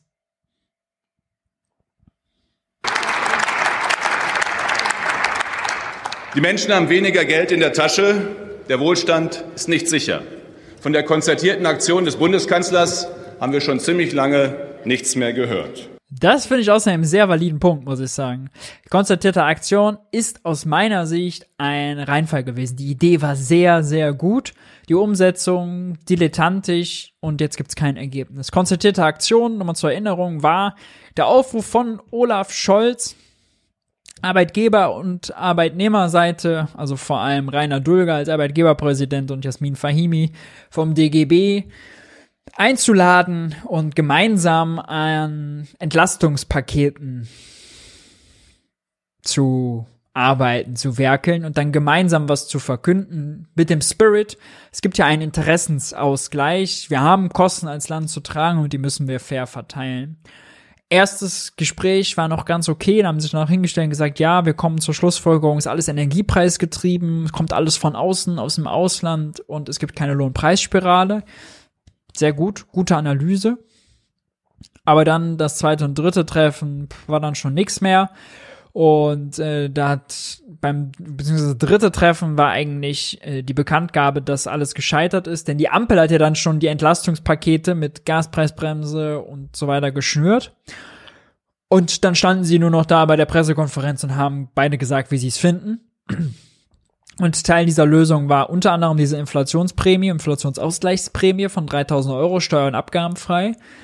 Und Jasmin Fahimi hat gesagt, ja, die reicht nicht. Und Rainer Dürger hat gesagt, ja, aber die kann nicht jede Firma zahlen. Ja, und in dem Moment war quasi die konstatierte Aktion gescheitert, denn Olaf Scholz hätte erreichen müssen, dass beide sich dahinter stellen. Ja, dass beide sagen, mit dem Paket, das ist gut. So, dafür hätte man, sind vor allem die Einmalzahlen eigentlich ein sehr kluges Instrument, weil sie den Kaufkraftverlust ausgleichen können, ohne dauerhaft die Löhne zu erhöhen, weil wir haben eben einen Preisschock, keine klassische Inflation. Und da hätte der Staat sehr großzügig sein müssen. Selber vielleicht noch welche ausreichen oder bis zu 5000 Euro das zum Beispiel machen sollen, Steuer- und Abgaben frei lassen und gleichzeitig mehr Unternehmenshilfen. Ja, wenn er sowas gemacht hätte, mehr auf den Putz gehauen, dann hätte er vielleicht auch eine gewisse Verbindlichkeit von Rainer Dulger, von Jasmin Fahimi einfordern können. Ja, aber weil das zu wenig war, haben die beide eben gesagt, ja gut, da ist jetzt ein bisschen was angeboten, aber damit haben wir nichts zu tun, das reicht nicht, da muss mehr kommen. So, und damit war quasi konstatierte Aktion, es gibt jetzt einen gemeinsamen Spirit und damit quasi setzt man die Leitplanken für die Tarifverhandlungen, ist gescheitert. Ist gescheitert. Das meint jetzt Spahn natürlich nicht damit, damit das gescheitert ist, aber inhaltlich hat er trotzdem einen Punkt, dass das gescheitert ist. Leider. Schade. Viel Potenzial gehabt. Und weil Sie selbst gerade die Debatte der letzten Tage auch zu den Panzerlieferungen angesprochen haben, ob in der Wirtschafts-, in der Energie- oder eben auch in der Außenpolitik, das Muster ist ja immer das gleiche. Wir erleben einen Streit in der Ampel, vornehmlich zwischen Grünen und FDP, mit zum Teil sehr klaren gegensätzlichen Äußerungen. Der Kanzler äußert sich gar nicht, zögert, zaudert. Am Ende kommt irgendwann überraschend eine Entscheidung, meistens zu wenig und zu spät. Das ist das Muster dieser Koalition. Ja, bei der Frage von Waffenlieferungen, aber eben auch in der Wirtschaftspolitik. Und das schafft Verunsicherung in Zeiten, wo eigentlich Sicherheit, Planbarkeit, Verlässlichkeit nötig wäre, liebe Kolleginnen und Kollegen. Herr Spahn, erlauben Sie eine Zwischenfrage oder Zwischenbemerkung aus der Fraktion Bündnis 90 Die Grünen? Jawohl. Herr Audretsch, glaube ich.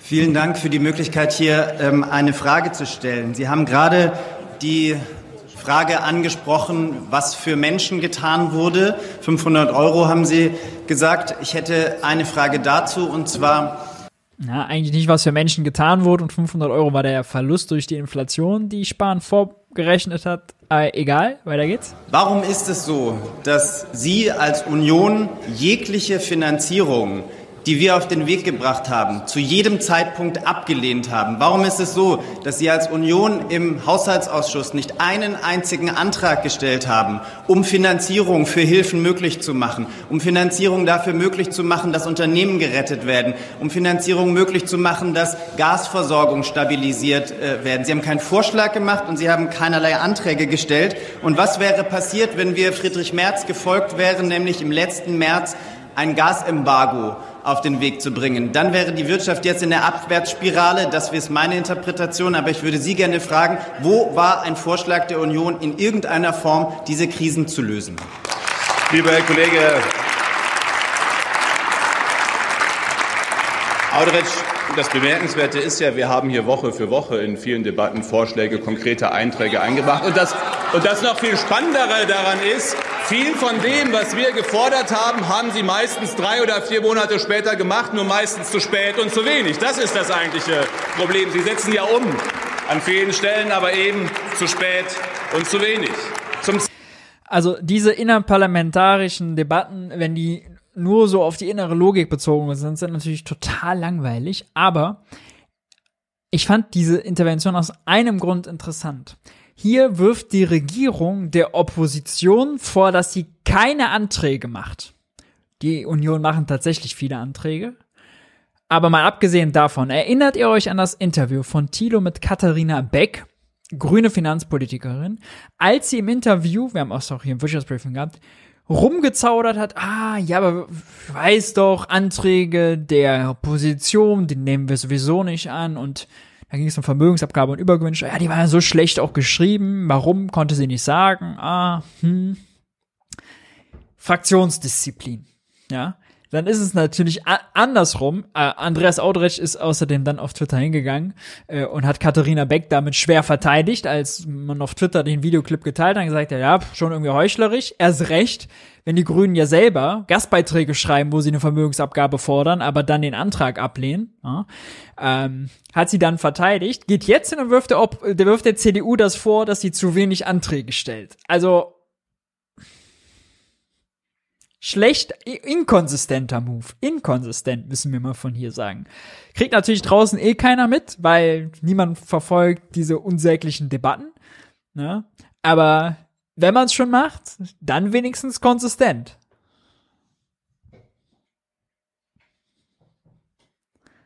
Zweiten, um das auch noch mal zu sagen, Sie haben hier sich zuerst einen Blankoscheck abgeholt für 200 Milliarden Euro, ohne irgendjemand mal erklären zu können, wofür Sie das Geld eigentlich brauchen. Eigentlich können Sie bis heute nicht herleiten, wofür eigentlich 200 Milliarden Euro. Diesen Blankoscheck wollten wir Ihnen nicht geben. Anschließend haben Sie sehr hektisch, weil Sie über den Sommer sich mit einer Gas-Chaos-Umlage beschäftigt haben. Sie wollten ja erst Gas noch verteuern in Deutschland, anstatt es günstig zu machen. Dann haben Sie über Monate Zeit vergeudet, um dann hektisch Energie- und Gaspreisbremsen zu machen, die von der Idee her richtig sind, in der Umsetzung aber so, dass die allermeisten Unternehmen gerade alles tun, um sie nicht nutzen zu müssen, weil sie die Unsicherheit noch vergrößern. Und zu einem solchen Chaos tatsächlich konnten wir nicht Ja sagen, Herr Kollege Audrich. Eins soll sparen. Und das Problem ist mit Blick auch auf das, was 2023 ansteht. Ich fürchte, die Art und Weise, wie hier Politik seitens der Ampel gemacht wird, was Unsicherheit verstärkt, das wird sich auch nicht ändern. So ist Deutschland im Jahr 2023 ein Land im Zwischen, im Wartezustand. Inflation wird erkennbar hoch bleiben, das sagen Sie auch in Ihrem Bericht. Uns droht eine lang anhaltende Phase von Niedrigwachstum. Und deswegen müsste sich diese Regierung ohne Wenn und Aber zu einer Wachstumspolitik bekennen.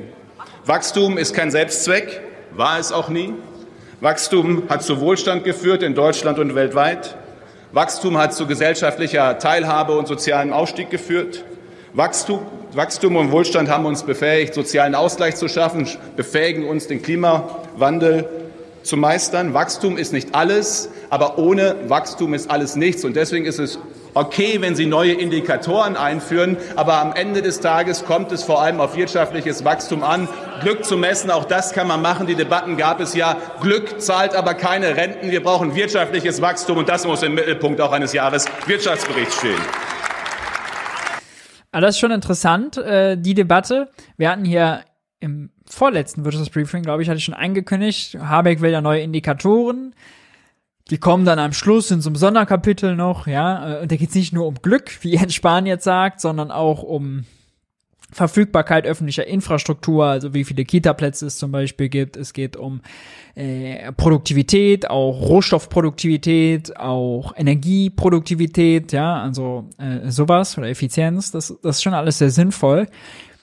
Ihm könnte man jetzt entgegenhalten, was bringt es denn unserem Land, wenn wir die Autos vor die Wand fahren, die uns dann neue Autos kaufen, damit das Bruttoinlandsprodukt steigt, aber wir haben wir sind dann nicht reicher geworden. Wir haben alte Autos weg und neue gebaut.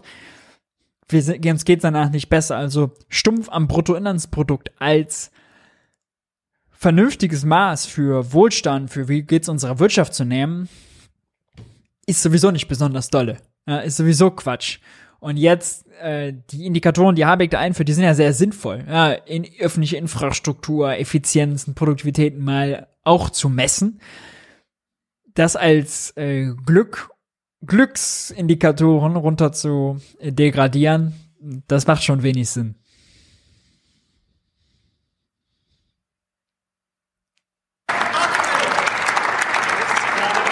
Und da ist der Befund schwierig. Wir fallen in einem Standort-Ranking nach dem anderen zurück. Es ist aktuell nicht besonders attraktiv, in Deutschland zu investieren. Trotz Rekordbeschäftigung sinkt die Produktivität. Das heißt, wir haben zwar mehr Menschen in Beschäftigung, wir stellen aber nicht mehr her. Wir haben also ein Problem bei der Produktivität und deswegen braucht es eine konsequente Rückkehr zu einer angebotsorientierten Wirtschaftspolitik, um das Angebot auszuweiten, um den Standort attraktiv zu machen, um Produktivität zu erhöhen. Leider findet sich dazu wenig Konkretes und wir haben auch wenig dazu gehört. Ein Beispiel. Die Regierung, man achte auf die Wortwahl, möchte darauf achten, Bürokratielasten zu begrenzen. Das Gegenteil ist passiert. Unternehmen müssen gerade in Deutschland zum Teil mit Excel-Tabellen und per Listen die Arbeitszeit dokumentieren. Arbeitsverträge, ich sage nur Digitalisierung first, Bedenken second. Arbeitsverträge müssen wieder ausgedruckt werden. Das haben Sie letztes Jahr hier beschlossen, als wir beantragt haben, in dieser Krise das Lieferkettengesetz, das auch den Mittelstand stark mit Bürokratie belastet, auszusetzen. Haben Sie Nein gesagt, Sie sollen nicht darauf achten, Bürokratie nicht zu machen. Sie sollen dabei handeln, Bürokratie abzubauen, nicht neue entstehen zu lassen. Setzen Sie ein Belastungsmoratorium für Deutschland und der EU in dieser schweren Zeit der Wirtschaftskrise endlich um. Äh, das Lustige ist ja, es soll ein Belastungsmoratorium geben von den Belastungen, den bürokratischen Belastungen, die ja Jens Spahn mit der GroKo eingeführt hat. Ja, also die Kritik an der Bürokratie ist aber eine Kritik an den letzten 16 Jahren. Ein zweites Beispiel. Ein zweites Beispiel. Der Bericht sagt, man müsse in Zukunft auch privates Kapital mobilisieren. Wer die Marktwirtschaft vom Staat her denkt, der hat sie nicht ganz verstanden. Investitionen sind nicht gleich Subventionen. Wir brauchen Investitionen und Innovationen durch Unternehmen. Das sind doch diejenigen, die zuvörderst hier bei uns in Deutschland in der Marktwirtschaft investieren sollen. Und da bin ich nicht ganz sicher, was transformative Angebotspolitik, das Wort haben Sie ja gestern geprägt, eigentlich heißen soll. Wenn Sie, es ist richtig, einen starken Fokus auf Klimaschutz zu haben. Aber Investitionen in Klimaschutz alleine erhöhen unsere Produktivität nicht. Eine Form der Energieerzeugung durch eine andere Form der Energieerzeugung zu ersetzen, ist richtig im Sinne des Klimaschutzes, aber es macht uns als Land insgesamt mittel- und kurzfristig nicht reicher. Es erhöht die Produktivität nicht. Und deswegen, Herr Wirtschaftsminister, weiten Sie endlich Ihren Blick über dieses eine. Daran allein kann man überhaupt gar nicht festmachen, ob das unsere Produktivität erhöht oder nicht. Thema hinaus. Die deutsche Wirtschaft braucht es dringend. Ein drittes Beispiel. Angebot ausweiten, etwa auf, bei der Energie. Mehr Angebot, niedrigere Preise. Nach dem Bericht der Bundesnetzagentur werden von 2022 bis 2025 15 Gigawatt Leistung abgestellt. Es kommen nur drei Gigawatt dazu. Wie die vier Gigawatt der Kernkraftwerke ab Ende April ersetzt werden sollen, wahrscheinlich durch Gasverstromung, weiß so richtig kein Mensch. Der Chef der Bundesnetzagentur sagt, er freut sich darüber, wenn die französischen Kernkraftwerke wieder ans Netz kommen. Das ist okay. Noch mehr Freude in Deutschland und Europa, übrigens gerade bei den Stromkunden für bezahlbare Preise, wäre aber, wenn die deutschen drei Kernkraftwerke bis mindestens Ende nächsten Jahres am Netz blieben. Und das am Ende tun Sie nicht. Lieber Kohle statt klimaneutral. Verlogen nennt der Kollege Kruse von der FDP das. Er hat recht, liebe Kolleginnen und Kollegen. Und deswegen braucht es auch diese Debatte. Arbeitsfachkräfte nur kurz, weil Sie das angesprochen haben. Zumutbare Arbeit gibt es in Deutschland gerade genug. Wir Zumutbare Arbeit gibt es in Deutschland genug, sagt er. Uff. Wir erinnern uns an die Zahlen. 1,8 Millionen Stellen offen. 1,4 sofort zu besetzen. Aber drei, je nachdem, vier, fünf Millionen, was man alles mit dazu zählt, an Menschen, die Vollzeit oder Teilzeit versuchen. Selbst wenn jeder von denen bereit wäre, einen dieser Jobs anzunehmen, es gibt in Deutschland nicht genug Scheißjobs für alle. Nicht mal das gäbe es. Nicht mal das. Da geht die Zahl einfach nicht auf. Spielt die Mathematik uns einfach einen Streich.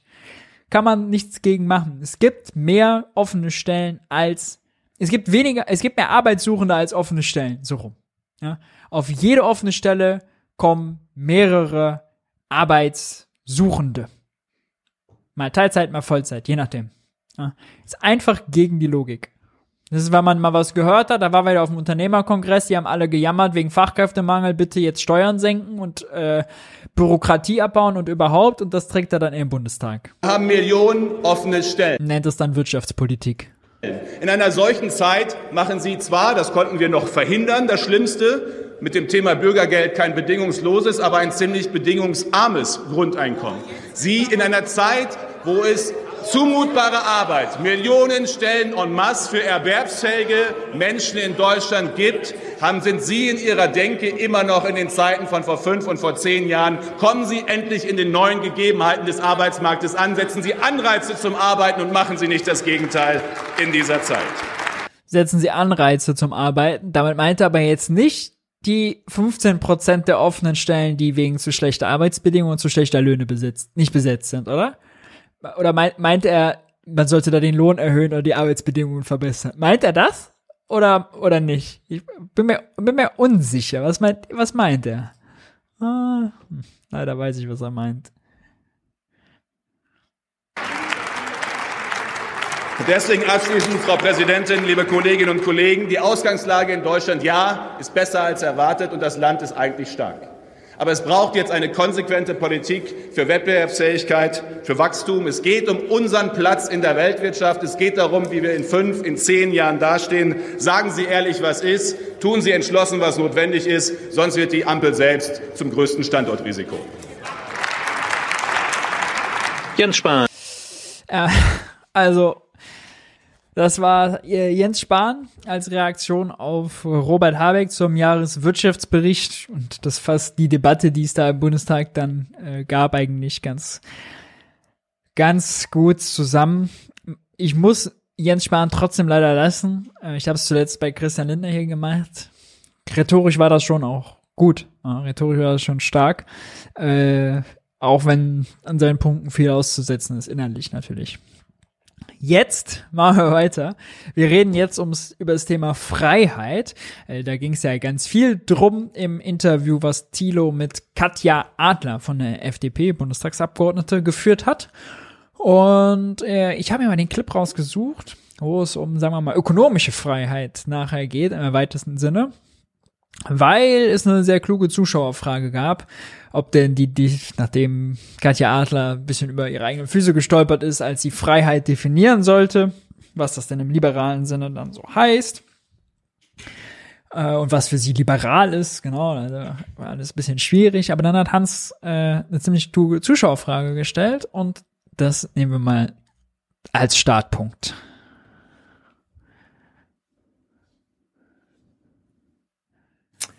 Dann wird gefragt, ähm, dein Freiheitsbegriff, beinhaltet der eigentlich nur Freiheit von, also Freiheit von Einschränkungen oder auch Freiheit zu, also Freiheit etwas zu machen? Passiver, aktiver Freiheitsbegriff. Beides, ja.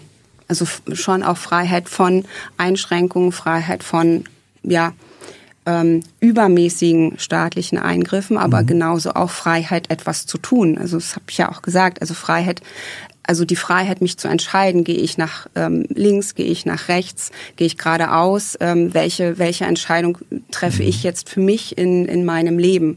Also beides gehört in dem Freiheitsbegriff zusammen, ja.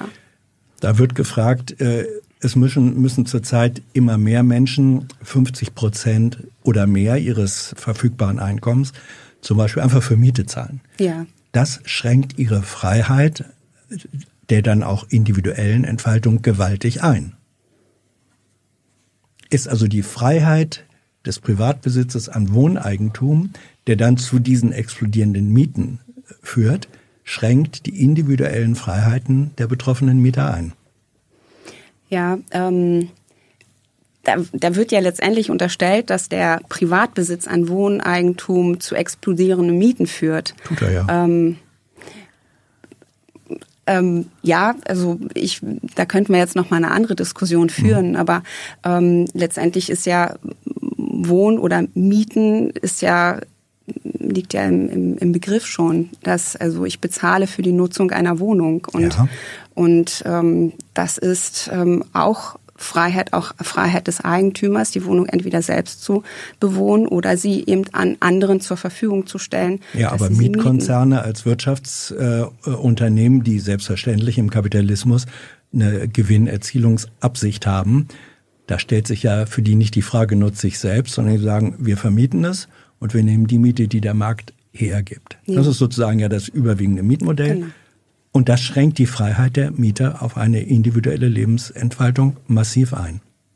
Weil sie für die zur Verfügungstellung der mhm. Wohnung ähm, Miete zahlen. Ja, und was zwar wäre dann Miete. die Alternative, dass sie die Wohnung ähm, ohne Miete. Immer wenn jemand fragt, was wäre die Alternative, weiß man schon, oh, man hat ihn nutzen können? Oder Nein, die Alternative wäre, und ich glaube, das weißt du auch, das halte ich jetzt für eine rhetorische Gegenfrage. die Alternative ist, sind zum Beispiel genossenschaftliche äh, Modelle, Gibt also es?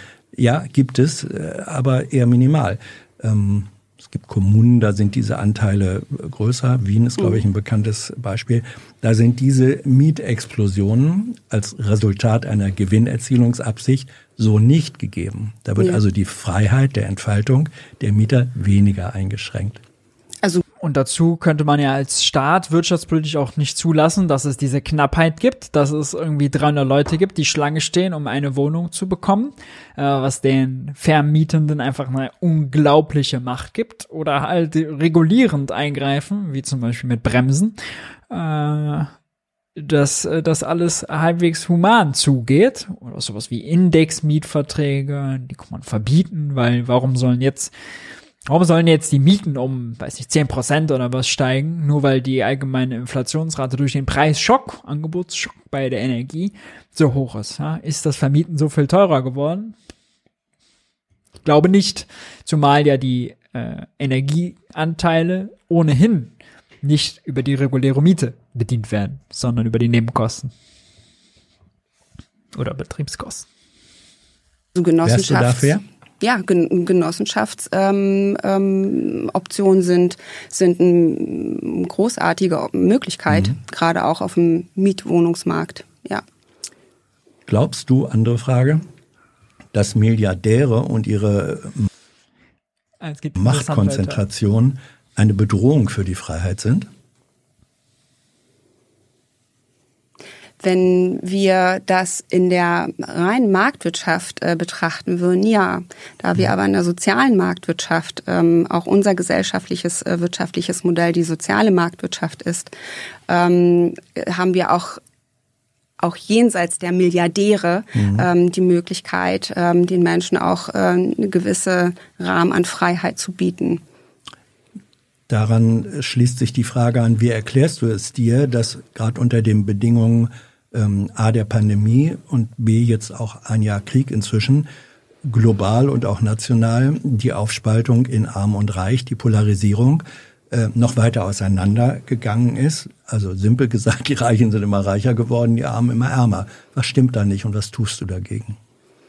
Möglicherweise ähm, gibt es gerade auch jetzt in, in, der, in der Kriegssituation ähm, Unternehmen, die davon auch profitiert haben. Da haben mhm. wir ja auch ähm, das Möglich, möglicherweise, We weiß ich noch nicht, Mög möglicherweise. Also es gibt zwar einen Übergewinn, ah, darf man ja nicht sagen, einen Energiekrisenbeitrag, aber äh, möglicherweise gibt es dafür, aber nur möglicherweise. Man weiß es noch nicht. Diskutiert auch mit der, mit der Übergewinnabschöpfung, ja, ja und das ähm, dann auch zur Verfügung zu stellen, zum Beispiel für die Gaspreisbremse. Also das ist, ähm, ist ja Findest auch. du gut? Also Übergewinnabschöpfung? Ähm, die Gaspreis, also die ja. Gaspreisbremse oder die Unterstützung gerade ähm, der der Menschen, die ähm, durch Inflation, durch Energiekostenerhöhungen, dass mhm. die massiv ähm, ja unter Druck geraten, dass wir die unterstützen, das finde ich äh, natürlich. Find Und dass das die Mittel dafür durch eine äh, Übergewinnabschöpfung generiert werden, findest du auch richtig? Das, ähm, das ist also diese, diese pauschal, äh, dieses pauschal zu sagen, halte ich für ein bisschen schwierig, weil es kommt ja ganz drauf an, wer hat denn von dem Krieg jetzt profitiert? Möglich Kennt sie die eigenen Gesetze nicht, die schon, also, die schon erlassen wurden? Von, von, von, von ihrer Partei mit, ja, also. Möglicherweise haben auch ähm, ähm, erneuerbare Energienanlagenbetreiber davon nicht ohne ähm, nicht nicht unwesentlich profitiert. Wollen Sie müsste wissen, dass gerade am Strommarkt auch dort extrem abgeschöpft wird. Gerade bei, weil die so einen heftigen Übergewinn gehabt haben, weil die Grenzkosten, die Herstellung von einer äh, Kilowattstunde Strom aus äh, Sonne, Solar oder Wind, ja, die sind halt eben absurd günstig, deswegen haben die die höchsten Übergewinne gemacht. Da wurde auch am meisten zugegriffen. Wollen wir das? Wollen wir mhm. das auch? Wollen wir das auch abschöpfen oder wollen wir das ja mhm. tut so, als wäre das jetzt noch zu diskutieren, nicht als wäre das schon entschieden. Gerade auch fördern. Ja, die erneuerbaren Energien haben wir ja gerade auch darüber gesprochen. Inwiefern haben die davon profitiert? Also bei den ähm, sowohl bei den Mineralölkonzernen, sage ich jetzt mal, auch als bei bei den äh, bei den EVUs ist das ja empirisch nachweisbar. Wie ist das bei den äh, welche ähm, erneuerbare Energienbetreiber meinst du und wie haben die profitiert? Ja, der, ähm, der Strompreis, der, an, der Preis ist ja gekoppelt gewesen und der haben mhm. ja, das hat sich ja auch nicht unwesentlich erhöht. Ja, und ja, aber das Merit-Order-Prinzip kann man, glaube ich, nicht äh, den Erneuerbaren anlasten. Es ist jetzt äh, natürlich ein kluger Schachzug, über die Erneuerbaren zu sprechen, um das Gesamtkonzept Übergewinnabschöpfung, wie es nicht heißt, wie es nicht heißt, äh, zu äh, delegitimieren. Aber einerseits blamiert sie sich, weil das ja alles schon Gesetz ist und umgesetzt wird. Und andererseits hat sie einfach Probleme zuzugeben, dass das schon okay war, um sowas wie eine Gaspreisbremse zu finanzieren. Weil da weiß sie, die ist beliebt, die hat sie dann gerne. Ja, wir sind ja so großzügig als Regierung, wir haben was gemacht. Ja, das ist dann okay. Aber die Umsetzung, dass die beinhaltete, dass man für ein paar Übergewinne abgenommen hat, ah, das, das möchte sie eigentlich, da möchte sie eigentlich nicht zu stehen.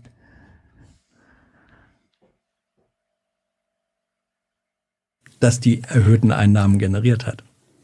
Ja, aber es haben sie ja tatsächlich trotzdem gemacht. Also es ist ja nicht die Frage, wie man es anlastet, aber mhm. das Ergebnis. Übrigens halte ich die Frage nach Schuld äh, da auch zumindest bei, also deswegen muss man eigentlich trennen.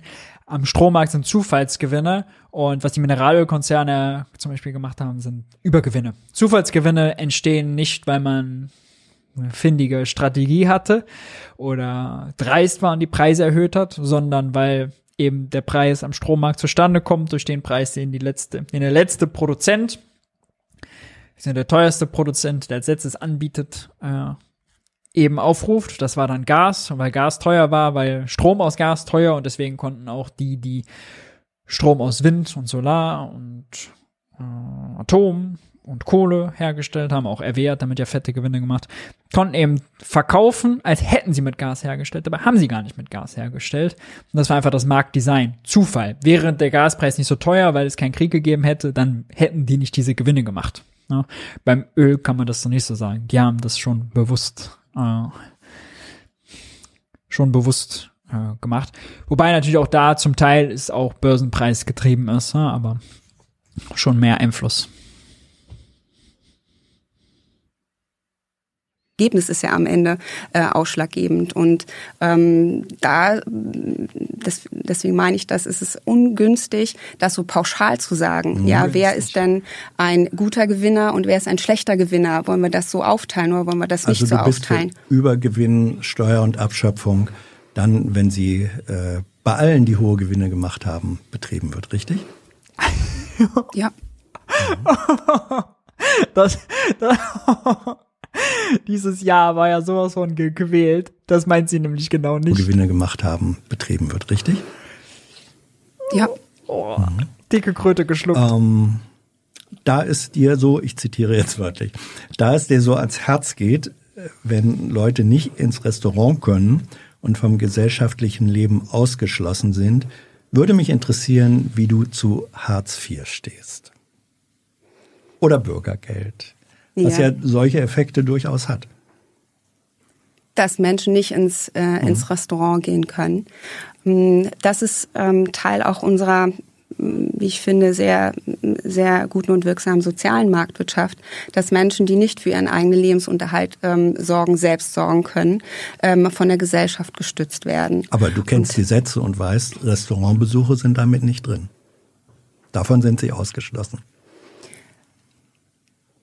da ist dann, also da sollten wir uns auch gesellschaftlich die Frage stellen, möchten wir gesellschaftlich ähm, äh, auch äh, Bürgergeldempfängern ähm, ermöglichen, zusichern, mhm. dass sie regelmäßig in die Restaurants gehen können. Wärst du dafür?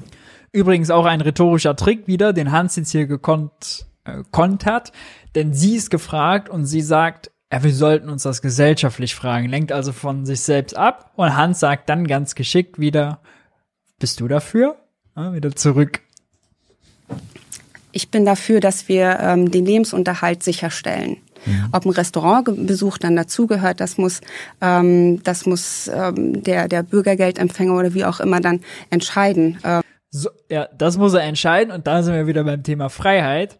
Wenn die Kohle nicht da ist, wie soll er sich entscheiden? Ja? Genauso wie soll sich jemand entscheiden, wenn er in Berlin halt eine Wohnung, eine Bude sucht, aber keine findet was ist mit seiner Freiheit? Hat er die Freiheit dann irgendwo auf der Couch zu schlafen oder unter der Brücke oder in der U-Bahn? Ja, ist das die Freiheit, die sie meint?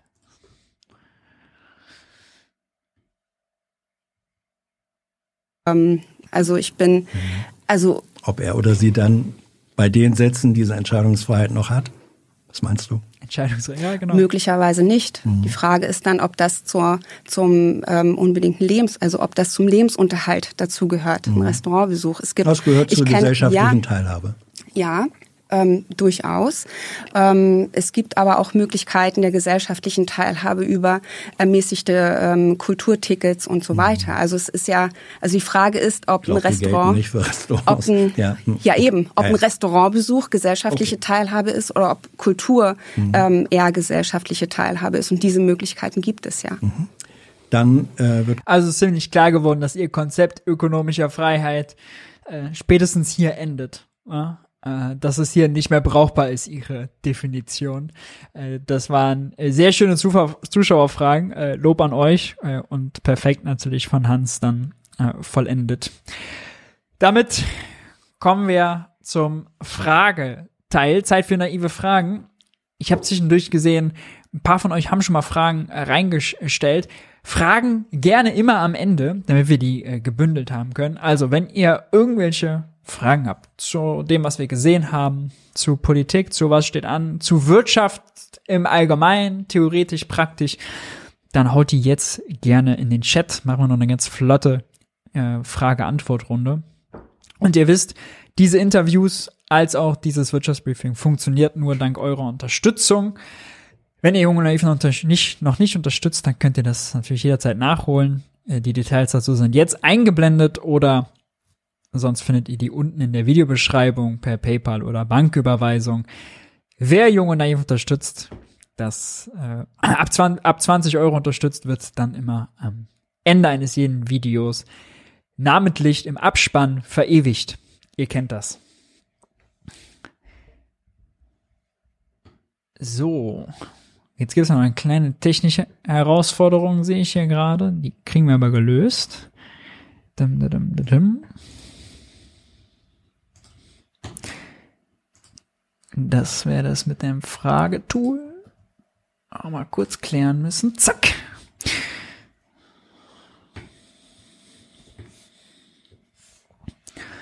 So. Sehr schön.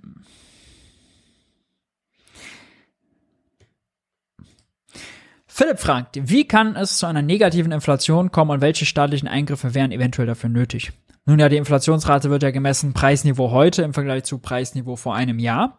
Wenn wir uns jetzt vorstellen, dass die Gaspreise wieder runterkommen, an der Börse tun sie das ja schon, wenn sie dann wieder in günstigeren Gasverträgen bei den Verbrauchern enden, münden, und das dauert eine ganze Weile, weil ja jetzt erstmal höhere Verträge abgeschlossen wurden, dann kann es dazu führen, dass eben 2024, 2025 das Preisniveau, das, was man dann misst, niedriger ist als das Preisniveau im Vorjahr und dann wäre die Inflationsrate negativ. Das ist eigentlich gar nicht so was Wildes. Wir hatten die auch während Corona, ja, durch die Mehrwertsteuersenkung zum Beispiel, hatten wir minus 0,3 Prozent Inflationsrate.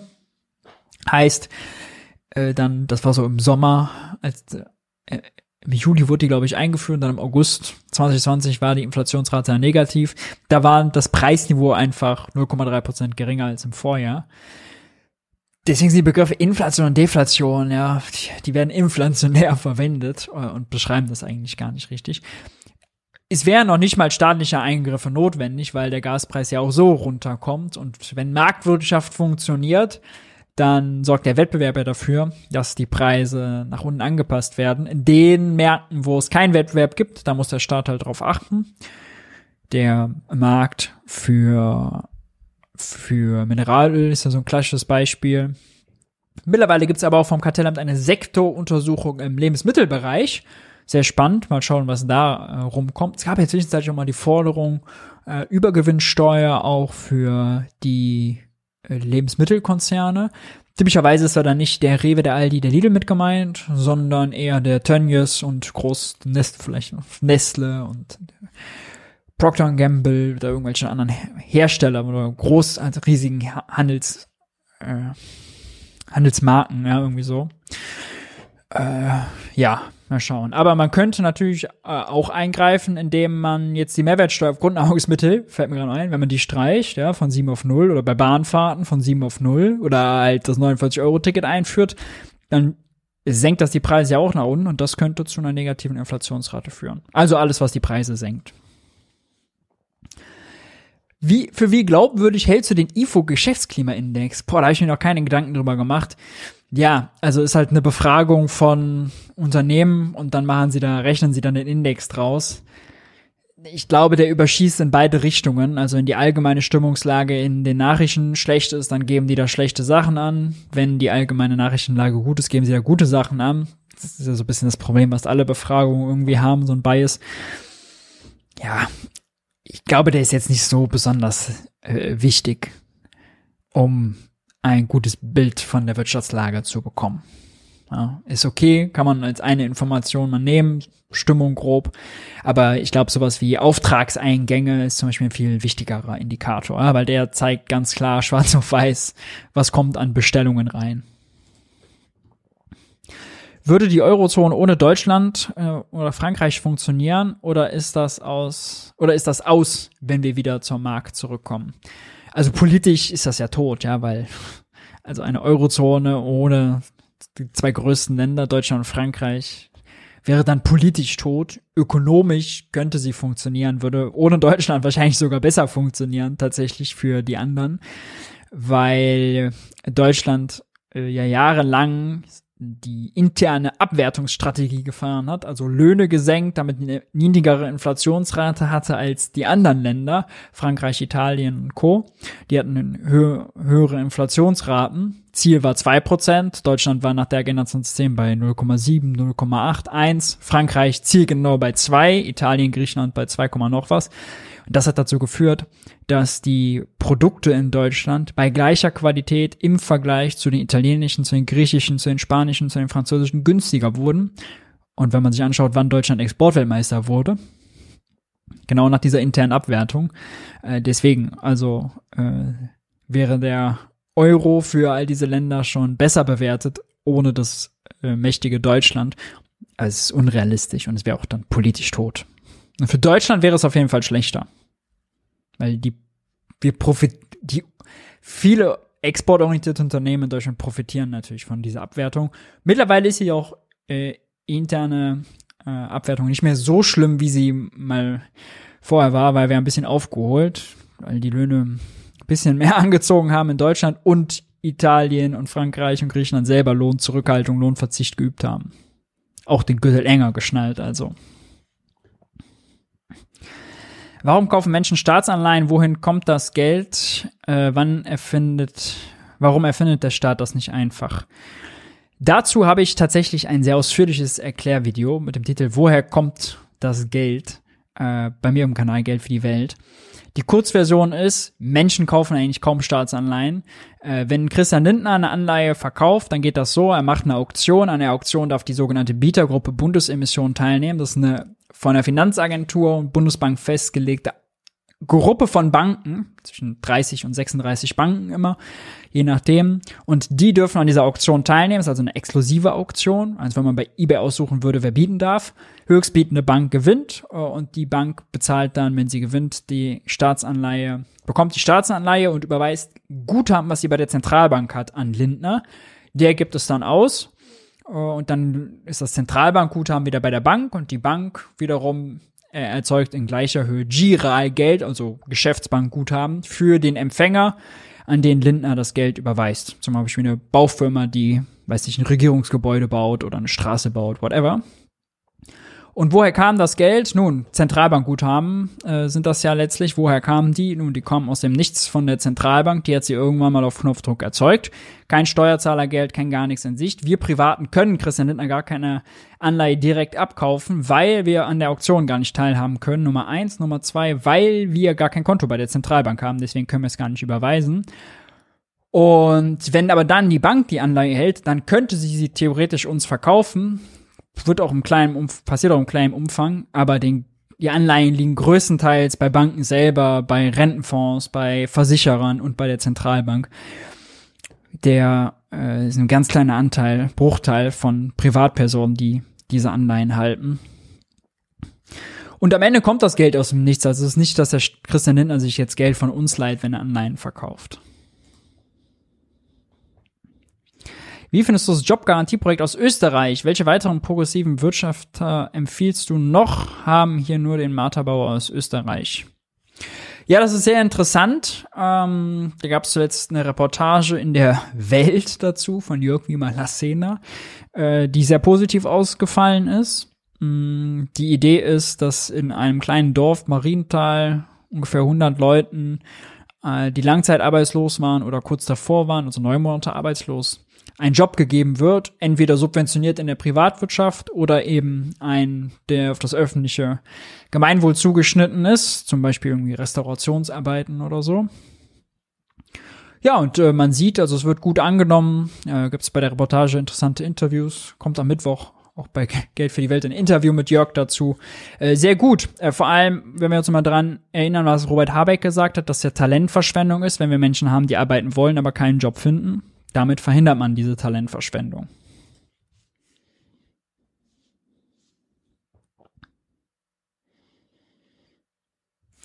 Könnte der Staat Geld einnehmen, indem er eigene Firmen hätte? Ja, hat er ja tatsächlich auch. Äh, zum Beispiel hat er eine Beteiligung an der Post und die Post macht Gewinn, kräftig Gewinn und davon hat der Staat ja auch was. Oder war eine Lufthansa beteiligt, ja. Ähm, Staatsunternehmen machen auch Gewinne, klar.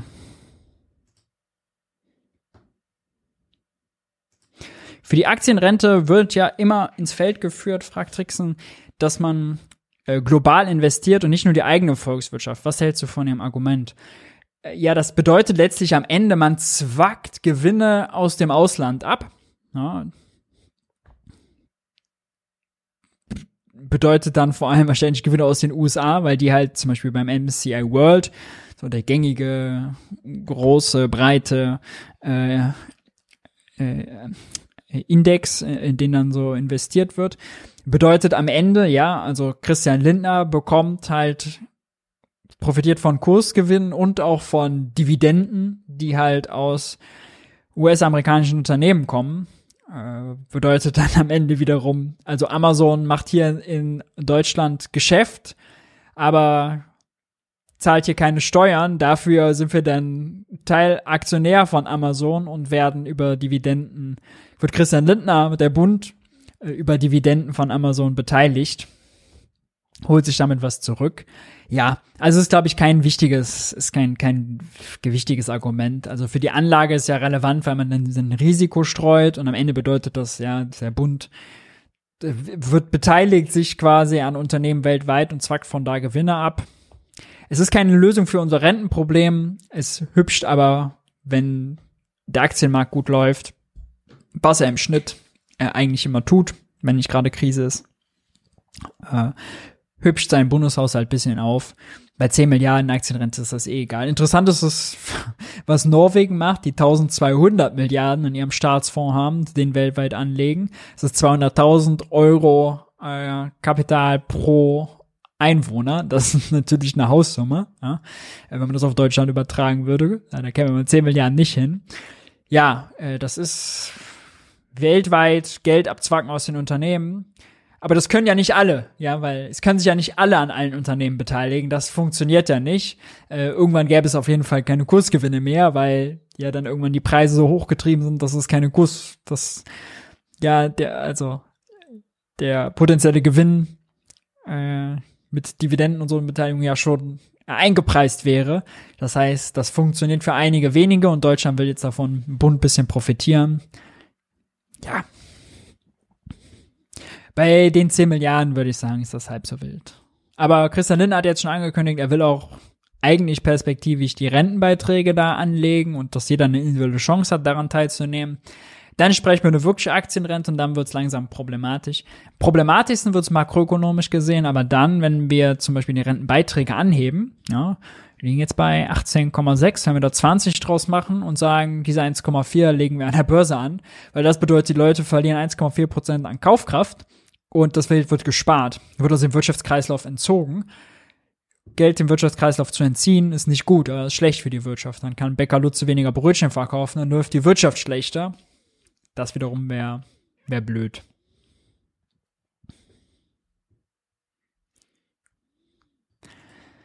Wie heißt die Seite mit der Statistik zur unfreiwilligen Arbeitslosigkeit? Das war das Statistische Bundesamt. Moment. Hier das, ne? War ganz normal das Statistische Bundesamt. Äh, unfreiwillige Teilzeitbeschäftigte. Der Bildausschnitt ist blöd, ne? Tut mir leid. Äh, packe ich unten in die Kommentare.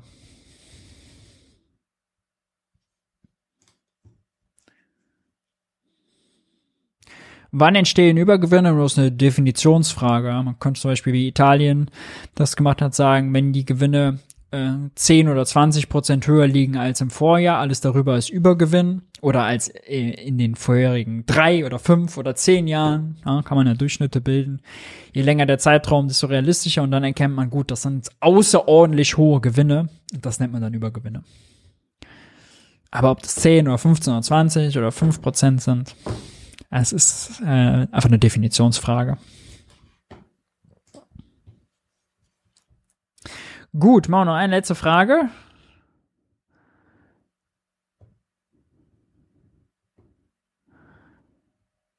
Ähm, tadam. eine kurze.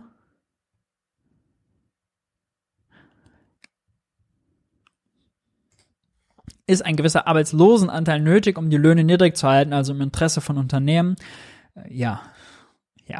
Auch ein Interesse der Zentralbank, die eine niedrige Inflationsrate will. Denn wenn die Arbeitnehmer mächtig sind, wenn sie alle einen Job haben oder sich einen Job aussuchen können, weil es mehr Stellen als Arbeitnehmer gibt, dann steigen die, steigt deren Verhandlungsmacht, dann können sie höhere Löhne, bessere Arbeitsbedingungen, weniger Stunden, mehr zusätzliche äh, andere Benefits von Firmen verlangen und das treibt dann die Arbeitskosten und das will zumindest das einzelne Unternehmen nicht. Für die Gesamtwirtschaft wäre das natürlich gut, weil wenn alle beschäftigt sind, Vollbeschäftigung und alle äh, ordentlich am Wirtschaftswachstum beteiligt werden und ho hohe Löhne haben, dann können sie auch von den Firmen mehr kaufen. Aber das ist eben der volkswirtschaftliche Nutzen dann.